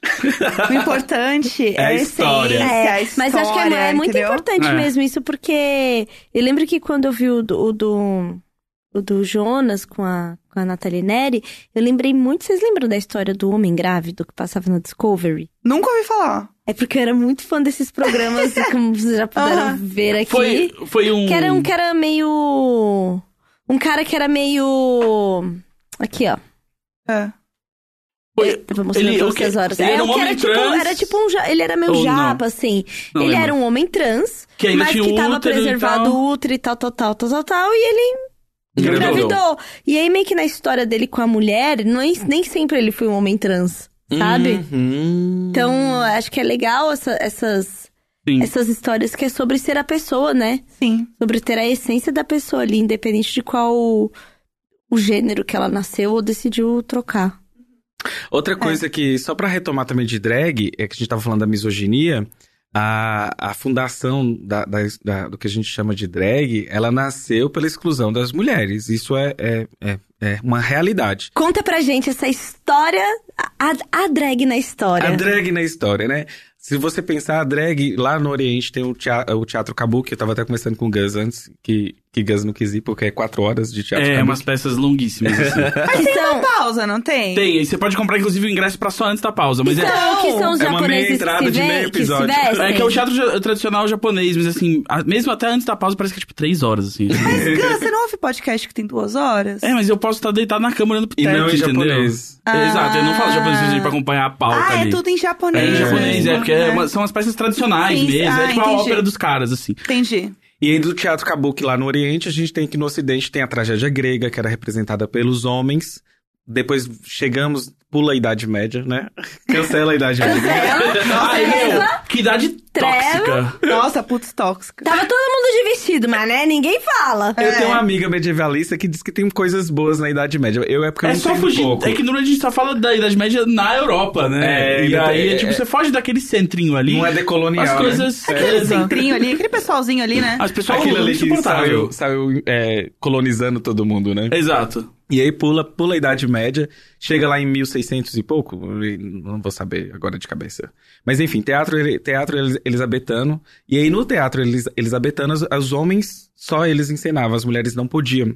Então quando os homens encenavam, por exemplo, sei lá, Shakespeare estava escrevendo a peça, tarará. Tava lá de boa. Shakespeare Um de dia, boa. sei lá, Shakespeare tava de debaixo boa. da árvore. Não, esse é Newton. É, Shakespeare de boa lá debaixo da árvore, mas escrevendo sua peça. E aí tem Romeu, tem Julieta. E na hora que ele colocava Julieta, lá embaixo ele colocava drag, que é o acrônimo de Dressed as a Girl. Ah, meu Deus! Shakespeare inventou a drag. É. É isso. Gente, não sabia. E aí ele começava a colocar, então, esses, esses acrônimos. Esses esse acrônimo ficou, foi guardado, né? e É dressed? Dressed as a Girl. Perfeito. Nossa, eu tô impactada. Tô muito Eu tô- toda impactada. vez que eu ler a palavra É, drag, na eu minha cabeça, a voz é de Mildred. Dressed as a girl. É tipo como se a gente estivesse escrevendo uma carta num filme antigo, Sim, assim. sim. Venho por, por meio desta, dressed as a girl. Agora, é engraçado que, né, quando as pessoas pensam em Julieta, ninguém pensa que era Julieto, né? Assim, Julieta. Será que ele falava, fazia uma descrição? assim, de. Pra, pô, porque tinha Em peça, All-Stars, né? eles fizeram um... um- um- Ah, é verdade, eles Olha, fizeram... olha, porque assim, tudo que você vai- tudo que você é, assistir em RuPaul tem alguma conotação com Paris is Burning, se- Sim. sempre vai ter alguma ligação com John Waters, porque são as referências da RuPaul e são as referências do mundo drag. E aí depois que saiu do teatro elis elisabetano, lá nos anos 40, 50 tinha homens encenando como mulheres, mas era algo mais artístico. Nos anos 60 que a gente chega em Stonewall. E aí é uma época, assim, de, de- que as pessoas. é, existe uma área borrada, assim, da- do gênero e sexualidade, é uma área, uma época muito de efervescência dos debates políticos e tudo mais. E aí a gente tem a Marsha P. Johnson, que foi aquela mulher que enfrentou os policiais. Tem um documentário no Netflix sobre a história dela. Sabe como chama? Vida Vi- e é morte. Morte e Vida ou Vida e Morte, eu sempre É, confundo. aham. Da Marsha P. Johnson. E- Marcha M-A-R-S-H. Se você colocar, já vai aparecer. Isso. Tá. E ela tem uma amiga, que era a, Silvé, a, a Silvia Vergara. E... Quase você falou da Sylvester. Eu ia falar Silvete Montilla. Eu também fiquei esperando. Eu e também. Babado, é amiga dela. Aham, chocada. Não era Silvete Montilla. Silvete Montilla ainda vai. de- Deve estar nascendo, porque ela não é tão velha assim, né? É. E aí. Perfeita. é, Aí tem, tem uma. é- Essa época é muito bom. Eu tava lendo um livro, inclusive, antes de vir pra São Paulo, que chama Mother Camp. Lembra lá do, do, do- do tapete que teve a, a, a temática camp? Sim, Que sim, o camp, todo- camp. todo que mundo ninguém que- sabia o que, que era, de fato, o que era, então, né? gente, camp Ah. é uma. É, a- vem do mundo drag, vem do mundo gay, do mundo homossexual, que na época era, na verdade, LGBT, né? Aham. É, camp é como se fosse um, um jeito ousado de ser, às vezes é no- na, na- na própria fala, na, na conversa, no jeito, no- nas entonações e também nas roupas. Quem muito performava o camp eram as street fairies e as stage queens. Existia uma divisão no mundo drag. Imagina que tem um mundo Tá. heteronormativo e existe a margem e na margem estavam as drags. Uhum. E essas drags que estavam na margem marginalizavam, ou seja, elas oprimiam as street fairies. Que eram as, as drags que não era, que às vezes eram drags, ou era bicha, ou era travesti. É, porque era meio confuso, ninguém nem sabia que tinha que o, A marcha falava assim, tanto faz. a coisa do Aham. transgênero, porque quando eu quando assisti Paris is Burning, você vê umas falas lá de que os o as para mim meninas, né, são tratadas tipo aos bichinha, tipo, o tipo de gay que é meio que a bichinha, só que na- quando você olha para o que a gente conhece hoje, são mulheres trans. Sim. Né? Que é de tipo, o peitinho já tá crescendo porque tá usando alguma coisa. Tomando hormônios. Tomando É. hormônio, se comportando. Mas aí a sociedade da via como o, o bichinha, sabe assim? É, essa divisão era bem assim entre as próprias drags, por exemplo. As stage queens eram homens gays cisgêneros que faziam é, performance no palco, cantando ou dublando. Elas geralmente eram brancas. Uhum. Nesse livro mesmo, é uma- foi uma etnografia que uma mulher americana fez por- em 1965, 66. E ela mapeou, por exemplo, nos Estados Unidos, em 1965, 66, existiam já 500 drags. Uhum. Caramba. Nossa. O que, é- mas drag tava tudo misturado nas street fairs. Era, era tudo uma coisa só, É, né? Street fairs, ó, fadas da rua, né? Então, Aham. eram- essas aí já eram negras, já eram pobres. Aham. A, a maioria, talvez, moradoras de rua, É, mas assim, eram as mais marginalizadas. marginalizadas. Só que não era nem tão moradora de ruas. Por exemplo, elas faziam programas, às vezes juntava 10 pessoas e alugavam um quarto barato. Não, e moravam nas grandes casas lá que elas faziam também, né? E isso já vai ser nos anos 80. Mas Ah, isso, mas isso aí já, já é um, um- a construção disso. Aham, é Então, como começou a, Os a ser feito. as houses, as isso, isso houses, ali, é. ali, mas já existia uma, uma aglutinação de LGBTs pra se protegerem, então pra ter um Sim. lugar de dormir, tomar banho e tudo mais. A diferença é que as queens do palco, elas iam lá, maquiavam, terminava, iam embora, e na rua elas nem queriam ser reconhecidas como queens, queriam passar como boy. Aham. As street fairies, que é a- a- essas drags mais da rua, e, aí que ou tomava hormônio ou não. Aí existiam. Aí dentro desse tipo existem outros subtipos. Existem as que tomam hormônio, as que não tomam hormônio. Mas enfim, as que dão close na rua. Aham. É, Aí existe, por exemplo, ela, ela mapeou até um problema e fez uma divisão. Por causa dessa marginalização, as stage, por exemplo, elas tinham muito problema de alcoolismo e as street já tinham problemas com drogas mais pesadas. Então tem- tinha essa até divisão. Elas não se conversavam, se sentavam no restaurante, elas não não não Não se falavam não mesmo. se falavam, eram inimigas. Era meio que. É, isso que eu ia falar, eram rivais mesmo, né? Isso. E aí Stonewall eclodiu com tudo isso. Aquele filme de Stonewall não representa o Stonewall, porque quem fez isso foram as street fairies, foram as pretas, as pobres, as travestis, entendeu? É, é esse tipo que, que, que ocorreu e não uma gay branca chegou lá, abriu seu peito musculoso e jogou a primeira pedra. Não. né? não existiu isso. Nos anos 60, nos anos 70, a gente já tem o John Waters com aqueles filmes da Divine, com aquela É, sobrancelha. quando você falou de Acho Camp, eu lindo. lembrei na hora da Divine. Divine. Tudo. Divine que inspirou, por exemplo, esses dias teve o lance lá se a Ariel poderia ser negra ou não. A Úrsula é inspirada É na, Divine, Divine. É total. a Divine. A Divine é de que filme que vocês estão falando? A Divine, ela era uma drag que tá em trocentos filmes do John É, Waters. é, é, os- todos, ela é a musa Ah, do... eu sei qual que é. É, o mais famoso é o Hairspray, né? Aqui com, É, com ela o é- vestidão vermelho de rabo de sereia. Bem cara. característica, Nos né? anos, nos anos 80, aí nos anos 80 tem aquela questão de, de contestação de performance por performance de gênero. E aí, por exemplo, a própria Judith Butler fala que a drag é, é, é algo interessante pra isso. E nos, nos anos 80, por exemplo, isso também foi pra outros universos. Kiss, por exemplo, Secos e Molhados. Sim. Nos anos 90 é o boom da, da, da drag, porque no final dos anos 80, as houses, igual eu assisti Pose e Paris is Burning, Uhum. as houses com todo aquele vogue, aquele momento de rua que era Aham. periférico de Nova York, isso aí é, a Madonna traz pra Vogue. Então. E a- aí explode, explode. pois Madonna. Anos 90 é o ano da drag, igual o ano do podcast. É, tipo, é, A esses anos que duram uma década, a gente É. Mas, conhece, né? mas o Vogue, a Madonna trouxe essas referências Da rua. da rua e aí devolveu culturalmente, digamos E, não, assim, né? é, ah, tem houses que foram, por exemplo, eu não esqueci o nome da, da, da Queen, acho que é a Ninja, House of Ninja.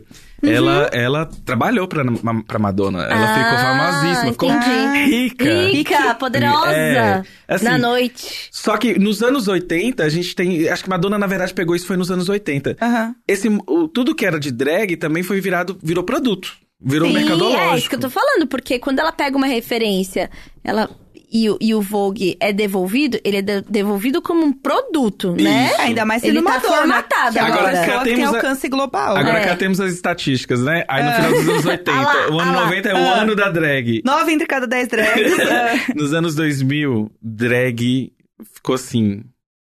Sumiu praticamente, sabe? Ficaram aquelas resistentes, igual em São Paulo, Silvete Montilla, Montilla a Nossa. Márcia Pantera, né? Aham. Que são drags famosas. Nossa, Márcia Pantera. E é- eu acredito que elas passaram por épocas de ganhar um dinheiro, ganhar pouco dinheiro. Deve ter sido muito difícil pra elas. Elas são, assim, guerreirinhas mesmo, sabe? Não, e que a profissão, e que ser drag se tornou a profissão do tipo Delas. delas. Não é que era assim, ah, meu hobby. Isso, Né? é que, por exemplo, é, drag tá de- é separado de identidade de gênero, mas acaba que também é uma performance de gênero, tá? Exatamente. A gente coloca quem a gente é lá dentro do, do- do personagem da drag. E aí, nos anos 2000, meio que morreu. E aí, quem depois acendeu isso foi a própria RuPaul. A RuPaul, ela é dos anos 90 também, não Ela é? é... Ela já fez Sabrina. De Ah, ela ela, tá, Sabrina. ela tá naquele filme. Ela tava em tudo quanto ela é tá lugar. Junto com a É. Madonna, inclusive, naquele filme Blue in the Face, que é de 94 e tal. As duas dançam nesse filme. É, e os anos 90 tem os dois filmes que, tipo, me criaram, assim, fizeram eu começar a usar a maquiagem da minha mãe. Era o Priscila Reino do Deserto e depois, o Para Wong Fu. Sim! Que foram. não, Cara, eu, assim, o Nossa, Para Wong Fu começava a passar na eu TV, amo. eu parava tudo que eu tava fazendo. Priscila que- Rainha do Deserto, eu acho que eu assisti umas 10 vezes. Eu acho que sim, Priscila- eu amo. Sessão da Priscila é tarde, né? Total, É, né? sessão da tarde. Agora, Priscila, eu acho melhor ainda. Então, Eu é que o Priscila, também. o Priscila é tipo assim, é o filme que os australianos foram lá e fizeram direito, e os americanos falaram assim: ah, a Priscila ganhou muito dinheiro, vamos fazer um filme de drag também. Ah. E fizeram para o Wong Fu. E eram héteros, né? To- Todos eram, era o Patrick Swayze, o John Leguizamo e o Wesley Snipes. Olha só. Nossa. E no, e no, e no, no Priscila também, né? É o. É o menino lá que faz o, o agente Smith do, do Matrix, e eu não lembro os outros dois.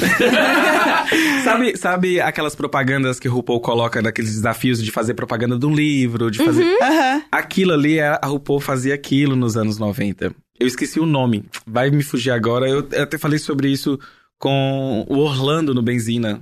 Uhum. E aí a gente conta. É aqueles negocinho meio polishop, assim, isso, né? é um. Mas é, É um. o- É um pa, pa, é, palhoço shop, porque é um polishop mais engraçado. Aham. É, era, é o- igual o que a RuPaul coloca pra elas fazerem bem, assim, do jeito drag, né? Sim. Ela também fazia daquele É, jeito. tipo, tudo é inspirado na vida dela, né? O RuPaul inteiro é inspirado na vida dela. É, ali é- ela deu um Ctrl C da vida dela, É. fez um download da vida. Aí ela pegou- E. Ela É, pegou o Project Runway, que é, é o mesmo formato de Project Runway Sim. com as frases e tal. Ah, tanto que o Santino, que era um dos jurados de Project Runway, um porre, graças a Deus saiu. Ah, eu não gosto dele. E ele também virou jurado de ele. RuPaul. O- Quem gosta Não, dele? e, e, e o E a RuPaul- Michelle Visage, hein? De onde ah, vem? eu amo. Ela é amiga de RuPaul. Ela é amiga, né? Amiga de Amiga RuPaul. pessoal. Amiga pessoal, íntima, BFF. Mas Uhum. o- E a Michelle cantava, né? Ela tem- tinha uma música que Então, estourou uma época. o que eu ia falar é que é isso, o RuPaul também tem uma carreira musical que é meio que, tipo, lembra, na verdade, aquelas... As origens da galera que veio antes, que era, tipo, Sylvester, essa galera dos anos 70, que teve, nos Estados Unidos principalmente, teve várias drags e, e, e, e- crossdressers e tal, que eram cantoras e, e, Aham. e faziam... A própria Divine fez turnê no fim da vida e tal, como cantora e tal. É, então essa cena também é meio que da onde sai a, a RuPaul ali, porque a RuPaul tem um monte de single lá. Não- nunca vendeu tanto, assim, né? Mas... Mas ela- todo o programa ela fala, É. available on iTunes. É, Exato. ela tá é. Ela-. Mas tá certo, Todo tem que, final tem de que fazer, ela ué. põe as É porque bonitas pra assim, cantar. Tem que a gente, pingar o Joe a, Royalty. a gente não, não ouve RuPaul, do tipo, ai, tipo, hoje Adele, ouvi um álbum. Não, É. não é isso, é coisa da noite, Exato. é coisa de, de performance, de você Mas brincar, corram sabe? É ouvindo uma... Champion. Champion. Vocês É- vão Nossa, adorar. eu amo. É. Aí você aumenta a velocidade, ó. E tá, tá, tá, tá, tá, tá, tá, e vai. Mas é doido como, tipo, né, na, na música disco nos anos 70, tinha esse espaço pra, pra artistas drag e tal, que meio que sumiu nos anos 80 e tudo mais, que é, tipo, só queremos artistas cisgênero normais, assim, que não, não queremos É. mais dar espaço e visibilidade pra ninguém. Aqui, igual no Brasil. Aqui no Brasil já teve, é, não drag, mas já teve uma mulher trans que começou a fazer novela e depois a gente chega nos anos 90 mais conservador. Então, assim, é, é muito estranho. O em nível de Brasil, a gente Sim. tem uns altos e baixos. É, de- falar das ondas, né? A gente tem- as ondas, As de- ondas. Do, do conservadorismo. Quando alguma pauta que é muito progressista avança, aí vem uma outra onda que é, É. a da, da, da- dessa coisa do, do conservador. Porque assim, é, são oposições, né? Então você realmente não vai deixar o, o, o opositor lá arrasando nas pautas, É, nas coisas. poder. Então, assim, sempre vai acontecer essas ondas. Tanto que é o que a gente vê da extrema direita aí é global. Né? É, tá, tá rolando. Sim, é, não é é global uma, mesmo. não é uma exclusividade nossa. Tá rolando aí, gente. por isso que Janeiro. Portugal ainda tá salvo. É. Existe um negócio chamado geringonça em Portugal. Vocês já ouviram falar disso? Não. Geringonça é uma. n- Isso, gente, não serve para o Brasil, tá? É, porque geringonça Não pra tem no é Brasil mesmo. Não tem no mecanismo. E por que eu tô falando isso? Leiam os sintomas. Parece que é um publi da Sabrina. É. Mas você lendo os sintomas mórbidos, você vai entender por que, que existe uma fragmentação de esquerda e por que, que não existe uma união de esquerda. Então, mas é só um exemplo. Mas lá é, juntaram, é, as, as esquerdas juntaram, e se eu não me engano, aí eu- pode ser uma informação errada, a centro-direita ali, mas um pouquinho juntou. E isso para combater a extrema-direita de Portugal. E aí Uhum. funcionou. Virou um jornalista querendo derrubar é, esse- essa junção, essa aliança, eu nem lembro o nome, cunhou de geringonça e eles trouxeram para si e ressignificou aquilo. Então, Portugal está sob do domínio da geringonça. Chocada, geringonça. A geringonça está funcionando. É. Tem um programa de podcast ótimo sobre isso, chama Pistolando. Pistolando Podcast. Aham. E é só de estar pistolando. É português? É brasileiro daqui, daqui do Brasil. Eu sou amigo íntimo de, do, do meu podcast. Amigo My close personal friends. Personal Friends. e eles entrevistaram o- um podcast chamado Fumaça. Eu visitei o estúdio deles lá em, em Lisboa. Ah, que legal. Maravilhoso. E aí, eles fizeram um episódio explicando o que é geringonça, como funciona, Que enfim. demais. É, mas ah, falando da RuPaul, assim, acho que o que. A grande mudança foi o reality show, não tem Sim. como. É. E o quanto isso abriu, e o que eu acho mais legal é que isso abriu pra como eram as drags, além da- performance e da maquiagem e da arte, mas que eram as pessoas. Porque eu acho que na hora que elas estão se maquiando, é a hora que elas contam mais sobre a vida delas, né? Que elas estão realmente fazendo essa a transição, entre aspas, ali. A gente até perde o ranço de algumas, né? Perde, porque É você que você começa, começa a a justificar. Ai, olha lá, tá vendo? Apanhou tanto. É, aí você sabe é porque a verdade. pessoa tem Nossa, esse a histórico. Roxy, eu, eu não gostava da Roxy, mas quando eu soube que a mãe dela abandonou ela no ponto de Então, ônibus, eu falei, nossa. Horrível. Não sei nem imaginar o que que é isso, como que é essa história. Então, é, é- é isso que eu acho mais legal, assim. Humanizar, você- né, essas É, figuras. E você ouve as histórias das pessoas. Eu acho que isso que também traz muito mais força pro, pra drag, assim, pro que é drag, sabe? Aham. Porque é isso. São muitas pessoas ali que estavam buscando, não todos, obviamente, mas as histórias que são mais emocionantes. São as pessoas que estavam bus- buscando acolhimento em algum lugar e encontraram na drag uma família, uma forma de viver, enfim, toda uma, uma outra coisa. Família é quem você escolhe. Exatamente. Que é o que Velozes e Furiosos ensina pra gente. Ah, a gente não vai falar. Lá vem. Não, não Gus! Não. Ah, não. Eu sou convidado, mas não. Não, não. Muito Só- obrigada, eu só- Dimitra. Muito Se vocês obrigada. quisessem assistir com outros olhos, entendeu? Ah, Beleza. não precisa, a gente não precisa. E- Dois olhos fechados. E falando em assistir também, não sei se ainda tá no Netflix, mas tinha uma época o I Am Divine, que é o documentário sobre a vida da Divine, que é muito bom também. Ai, eu não conheço. É muito bom esse documentário. não eu não sério? sei. Boa. Fa- Desde ela comendo cocô de cachorro no filme até Ah, é, gente. resto. RuPaul eh, reproduziu isso no, no All Stars, eu acho que foi no All Stars. Acho que foi no All Stars. Grande eu momento. Maravilhoso. é, eu- e, e, que eu eu, tô sem acho... peruca! Mas eu coloquei Ah. um filtro bafo. Ah, Chulin tá fazendo stories, só para contextualizar as meninas. Ah, ótimo. Ficou Como é que tudo. tampou minha make? Não dá pra É, faz um tudo. de make. Não, é, mas a foto, de- a foto todo mundo junto a gente faz de peruca. Ah, vai ficar linda. Tá show. É, outra coisa que eu ia falar, Pablo Vittar. Não falamos de Pablo Vittar. Nossa, é, a maior drag, ela se inspirou em RuPaul, né? Isso, inspirou em RuPaul. E isso que eu acho mais legal, assim, ela mirou na Dor e amor, ela foi assim, ó, 30 vezes mais que a Dor. Porque era. E assim, estou esperando ainda o momento que Pablo vá na RuPaul, né? Que vá lá em RuPaul Drag Race. Esse grande momento de Eu ser quero. jurada. Porque assim, amor, só jurada, entendeu? Belíssima. Eu quero ver esse momento acontecer. Rolou a FIC, né? Que ela ia. Sim, sim, eu, fiquei- acreditei não, tanto. eu acreditei Não, muito gente, FIC. e assim, Decepcionada. Não Fiquei. fafique. Eu trabalhando em agência, recebi de uma produtora Oh. vendendo espaço Oh. publicitário No que ia ter no aqui. que seria o RuPaul's Brasil. E a gente, nossa, e quem vai ser a, a, a vocalista? A líder da banda É, aí. quem vai ser a vocalista? E aí eles, é, porque a gente tá em negociações com a Pablo, desse nível, Gente. assim. Então, pra mim, Tava Mas, assim, é, isso acontecendo. Eu lembro dessa época fase? que tava Eu lembro falando, ah, vai ter, vai Será ter, que vai realmente ia acontecer e não ter. Eu acho que ia acontecer. ia, não- porque eu recebi um Media Kit muito É. profissional. De, de um- de uma. Alguém perdeu tempo fazendo isso, É, é, né? de alguma produtora que faz muito. que, que adapta muito programa pro Brasil real. Entendi. Entendeu? Se, se Bud Valastro, Cake Boss, pode vir pro Brasil, porque, É, porque é, RuPaul não. Mas pra mim o mais impressionante é que depois de tudo isso, todo esse trampo que a agência tá fazendo, as maiores agências, tentando captar dinheiro, não sei o que, não sei o que, não sei o que, alguém numa entrevista falou assim: é, RuPaul, e o programa no Brasil? Ela fala assim: que eu não tô sabendo de nada. É. Não, já tinha assim, eu lembro que os rumores já Sim. estavam tipo assim, a RuPaul vai vir pro primeiro episódio, Isso, ela os vai vir rumores já gravar. estavam assim, tipo, já tava, como se já logística, tá? tivesse, tipo, já tudo acertado. E aí, aí, e aí uma coisa, ai, mas ah, até teve uma discussão se era Silvete Montilla, né? Em vez da Pablo, porque ela representa a velha guarda, sabe mais do que é ser drag. E a, Pa- deste E nível a criando discussão. competição entre drags, Já- né? é. Olha só. Ah, Não, a, a discussão já tava um nível muito avançado. Não, pra mim tava assim, só esperando. quando- A gente, lá, eu e Pierre, Aham. a gente fez planos do tipo, marcas que a gente queria, pensamos nas Nossa. provas, entendeu? Eu, eu, eu, você falando inclusive de competição, eu não gosto muito do- da ideia de competição. É a Uhum. mesma coisa de Miss. Mas é o que também deu visibilidade ao mundo das drag queens. Sim. Então eu tenho assim, mixed feelings. Teve uma versão brasileira. Teve Academia de Drags Teve com a academia. Silvete Montilla. Isso. Na época, quem participou uma, uma drag que eu sempre me identifiquei era a Rita Von Hutt.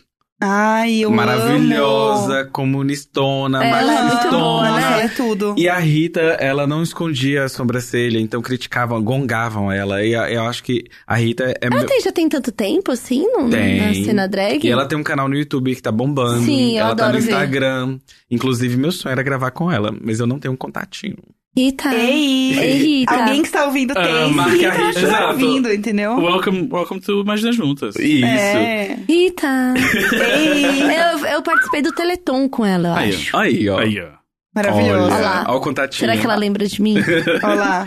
E, E- você lembra da E aí, menor publicitária ela, que ela foi evoluindo na drag dela. Hoje ela faz também ter- é, programas de TV, ela tem um canal no YouTube, ela... ela... E eu lembro muito Tinha o de dela... rece- O de receita era muito bom, porque era Ela assim, começou com é receita receitas veganas. vegana, né? Isso. E aí hoje é um canal político. É quase assim, o Doutora Drag é muito similar à pauta, porque ela tá ali na mesma. É só que ela, ela como ela já tá. É, a área que, ela, que eu me dedico, ela já está há muito tempo, eu estou ainda trilhando essa- esses, esses estudos. E eu não quero falar só de saúde, então eu tenho que falar de política, de sociologia, então Sim. eu tenho que ler muito ainda pra dar conta. É isso do- que eu acho que é o mais complexo, né? Não é só chegar igual a gente aqui, que senta e fala um monte de baboseira. Tem que montar uma Não sei se li ou pauta. se sonhei. É. Putz, eu não sei se eu achei aqui no Google. Acho que foi no Melted Videos. Às vezes um stories. É. Ah, não, foi no Stories da fulana. Ah, não, sonhei. É a gente, entendeu? Mas então, é isso. é uma coisa que você realmente tem que ler muito e montar a pauta e estudar, enfim, ir atrás pra fazer, né? Mas Rita, é Rita é maravilhosa. Ela participou da Academia de Drags, não sei qual temporada. Tem outra que me foge o nome aqui, mas ela também participou. Elas são de São Paulo. E esse Academia de Drags foi legal. Ah, foi a Rita que falou, lembrei que no no negócio do Teleton, quando a gente tava lá, ela falava que ficava montada por 12 horas. Ah, meu sábado. Montadíssima, assim, sem ir no banheiro. Para. Olha, Porque eu vou é- contar como que eu fui no banheiro. É. Eu tive que lavar minha calcinha depois. É. Eu- hoje eu não quis colocar unhas. Então eu tava com unhas e eu tô com. Pra coendar, né? Eu não Uhum. quis colocar fita, então eu coloquei uma calcinha de grávida. Funciona. Olha a dica. A dica. Que é né? a depressão. É, a de pressão. E aí, Ai. com as unhas. Pressão. Nossa! De lá pra trás. Nossa! Aí eu tentei, né? Banheiro de bar, e abri as pernas, puxei a calcinha assim. Isso como- que é o pior, nunca é banheiro limpo, né? É, nunca é o banheiro limpo. Cheirosinho. E aí, fui fazer xixi, mas mesmo assim, aquela última gotinha, eu falei, meu Deus, não deu. Não deu, não vai ser dessa vez. Também o, Ah, eu- pinto eu- já amassado, assim, Isso. tentando com a cabeça assim pra fora, assim, ah! né? Eu indico, inclusive, qualquer homem ou qualquer pessoa com pênis, na verdade, né? Faça xixi sentado, é muito mais confortável, é mais higiênico, é mais gostoso. é- e, e- e o banheiro e as pessoas que convivem ali agradecem. É, eu tive um, um namorado que, há muito tempo, assim, que, que me introduziu ao universo do homens que fazem xixi sentado. e eu não sabia, assim, eu mesmo tinha o maior... Que? Tipo, tudo... Tem alguns países que você vai que, que no banheiro masculino é, tem a, a plaquinha falando pra não fazer em pé, aí tem um X e o azulzinho pra você fazer Ah. sentado. Eu saí com. Já saí com um boy que tinha que, que fazer xixi sentado. Daí eu olhei assim, eu falei, o que, que você tá fazendo? Você tá fazendo cocô na minha frente? É, eu também, eu descobri assim, falei, Aí que eu, porra é O que, que tá essa? acontecendo aqui? Aí ah, não, só no xixi. Eu, Ah, ah, tá. Ah, tá. Aí, por quê? Você nunca tinha... Não, nunca tinha visto, mas ok, tá bom. Você cocô na minha frente, tá bom. Não, faz muito sentido, porque eu vejo o Valentim daquele tamanho fazendo xixi de pé e já suja o banheiro. Ah, então. Então, você já ensina espia ele. essa merda, entendeu? É, porque espia a bate na pinga água. ali, é, exatamente. Pelo É. amor de Deus. É, não dá, não. O Gus tá só olhando. É, tá caladinho. Gus, você faz xixi de pé? É. Por que você não faz sentado? Preguiça mesmo, porque de pé você só, tipo, dá- abre a calça assim rapidinho e mira ali. Mas não, a água não bate meio que fica batendo em você, assim? Não, se você, se você conhece aquela privada que você tá, você sabe como mirar pra isso não acontecer. Entendi. E aí, se acontecer, aí você tem que passar É. o papel, né? O único ponto, acho que, de você fazer xixi sentado é que você tem que também conhecer a privada onde você está colocando sua Exato. bunda. Ou... Não, será que o pinto também não pode dar uma batida assim, naquelas privadas que é mais pra cá? Ah, é. Depende da giromba, né, amiga? não, o, o que pode Não que eu seja profunda conhecedora, Exato. sabe? É, profunda sendo a palavra correta. O, não, mas é, o que já aconteceu comigo é, é que aí você senta pra fazer xixi e aí o que acontece é, o jato sai com muita força e aí respinga em você e aí você, você fica todo respingado, É né? isso, então. Aí então, esse é meio meu Mas medo. esses respingos não vão só em você. Eles saem e eles vão pro chão do banheiro. E por isso que Exato. aquele. aquele... A patina ali, né? Exatamente, né? É, Uma vez eu vi um não há- vídeo. Não há bom jeito de fazer xixi. É isso que a gente tá revelando hoje. Não, Não. o único jeito bom de fazer xixi é você entrar no mar. É o único jeito. Não e você é sabia bom. que eu sou super travada pra fazer xixi no mar ou em piscina, rio, esses negócios? Eu não gosto. Em piscina, que bom, mas... É, piscina não No deve, oceano. Mas no Então, mar mas, pode. mas quando a gente é criança, a mãe fala pra fazer na piscina não, do Sesc minha mãe sim, nunca viu? falou... Com a não, mãe, Tchuli. Minha não. mãe falava A minha mãe também. falava Não. pra fazer ali mesmo. A minha mãe- ah, Mas amor, vai, vai, vai no Sesc Itaquera lá, o tamanho lá, no, dentro o- do Parque do Carmo, até chegar no banheiro, Isso é aqui, é mesmo. lá Isso aqui que eu vou falar não é novidade, e você já sabe, mas suas mães são horríveis. É Exato, isso. sim. Aham, É isso. É, é exatamente. isso, porque a minha falava assim, não, faz xixi aí mesmo. E eu, ai, É. quero xixi. Nossa. Mas o problema que eu tenho de fazer xixi em qualquer lugar que eu esteja na água é porque assim, ele vai boiar em volta de mim. Eu vou sentir quente, não, é quero! legal. Nem no E, mar é e- bom. e a história de que surfista ó, mija na roupa deles pra Tem ficar que mijar. quentinho? Ué, o, o piloto de Fórmula 1 também? Tem que, você acha que o piloto de Fórmula 1 sai da- no meio da corrida pra fazer Ah, que xixi? nojo, É. mas o do, do- Dizem que o do surfista é pra o neoprene ficar quente. Ah, deve ajudar, né? É. Por isso que eu sou contra neoprene, entendeu? E contra surfistas em geral. Ah, mas é que, sei lá, você tá na água, né? Meio que fica meio que alto. então, isso é quando é o oceano inteiro, saca? Mas é que- Mas eu tenho muita agonia de sentir o quente saindo no frio e aquilo encharcando a sua calcinha do biquíni. É. você Mas isso ficar... você dá duas chacoalhadas ali no mar ah, e já nossa, foi. não, eu não gosto, tenho aflição. Eu não sou Eu não gosto de entrar no mar, também tem isso. Então Ah, eu não eu posso amo. falar. Eu não entro no mar há mais de 10 anos. Ah, então, eu vou, eu, vou no- eu vou na praia, mas se eu ficar muito tempo no mar, eu fico. começo a ficar com a pele inchada. É ruim, eu, Dá eu um tenho aflição de areia, é aflição de água salgada. Eu amo ir no mar, né? E aí eu viajei com a Tali, minha amiga pessoal, e a gente foi pra Real da Ajuda. E aí a gente foi pras praias lá, e aí a gente ficava na água junto até o dedo enrugar. A gente falava, amiga, quando o dedo enrugar, a gente sai. E aí era assim, a gente saía, esperava o dedo dar uma desenrugada, né? Aí tomava um negocinho ali, comia um açaí, falava, amiga, tá desenrugado, vamos, Bora. bora. Aí a gente voltava, ficava, enrugou, amiga, sai. Eu Era gosto de isso. fazer xixi no mar. É muito gostoso. Ai, aflição. Mas você não tem aflição de sentir, tipo, um xixi em volta de você? Não, gente. Eu tem um monte tenho. de água, água salgada. Exato, eu tenho muita Tipo, aflição, eu sou Assim, super... me- Estatisticamente falando, tem menos xixi em volta de você do que Talvez quando você você está... 0,0000001% Exato. da. Porque é. tipo, o mar tá, ele mexe também, entendeu? Então você, você rebola, o mar rebola junto É, na verdade, que acabou. quando eu vou à praia, eu não, não vou, eu não fico na água. Eu fico sentado, bebendo, fazendo stories assim. Se eu tava na. Se vocês acharam que eu tava na pior, se você tá na pior. Ah! Eu, É eu amo tomar açaí e ler na praia. Ah, não, eu, leio. sou a eu pessoa sempre carrego que. o, o Kindle, não é Kindle meu, é, é o, é o aplicativo do Kindle, mas é no iPad. Eu carrego o Kindle e bebida e cigarro e pronto. Eu não Ah, gosto de ir à pronto. praia porque eu tenho aflição de areia. Ah, não, a gente não tinha dúvidas. Eu, eu espero as pessoas que estão voltando da praia com o almoço pronto. É isso que eu faço. Boa, vamos, vamos viajar, É porque daí ótimo, quando a gente já tem chegar. Exato, é. Tá eu fico pronto. lá, asso um churrasquinho, faço uma massa. Quando vocês voltarem da praia, eu tô lá. Você fala assim, ô, e aí, foi, foi show? Aham. Eu gosto de piscina, eu gosto de piscina. Ele é tudo também. Sem contar que eu também, eu tenho cor de iogurte, né? Então eu tenho que passar, tipo, muito protetor solar o tempo inteiro. Tenho que É, eu também, fico Qualquer solzinho, eu fico Ah, eu vermelho também. Eu passo tal. o protetor 70 o tempo inteiro. Deixa eu retomar Eu- aqui a linha do tempo drag com a Dimitra. eu quero- a gente parou ali no RuPaul's. Sim, é mesmo porque já, já, já chegamos. Não, mas, aí, mas então, eu ia perguntar se tem alguma coisa da GG. cena de hoje, assim. O futuro. Qual é o Ah. futuro drag? Então, uma coisa que eu não falei, drag é uma arte plástica. Então está acontecendo alguma coisa agora neste momento e a gente não sabe o que, é que está acontecendo. Não sabemos pra onde vamos. Aham. Mas algo, eu acredito que é algo muito positivo que está acontecendo. Sobretudo, por exemplo, essas questões que a gente tem de movimentos, de criticar, por exemplo, misoginia, racismo, porque isso também tinha uma cultura muito forte. Quando eu falei lá de 1966, é, só existiam, por exemplo, é, vou chutar o número aqui, mas de todas as queen- 500 queens, ah, dentro das stage queens só existiam três drags negras e elas, e elas eram também excluídas das drags brancas. Ou seja, é, misoginia, todo o processo que tem aí. Ah, existiam três drag queens kings já essa época, Ah. mapeados. Ai, que legal. Ó, Esse é um livro legal, chama Mother Camp, gente. Quem quiser ler, é, é uma leitura, assim, pra você entender sobre o que é ser homossexual. É, Porque era um termo guarda-chuva da época, né? O que que é ser homossexual lá em 1960 e pouco. Por uma etnografia, né? De, de uma mulher. Pelo, pelo olhar de uma mulher ainda. Então, Uhum. ela foi pras noitadas e tudo mais. Mas, enfim. E aí, esse, isso tudo vem mudando. E hoje, Uhum. esses movimentos sociais têm mudado as drags. E não existe, assim...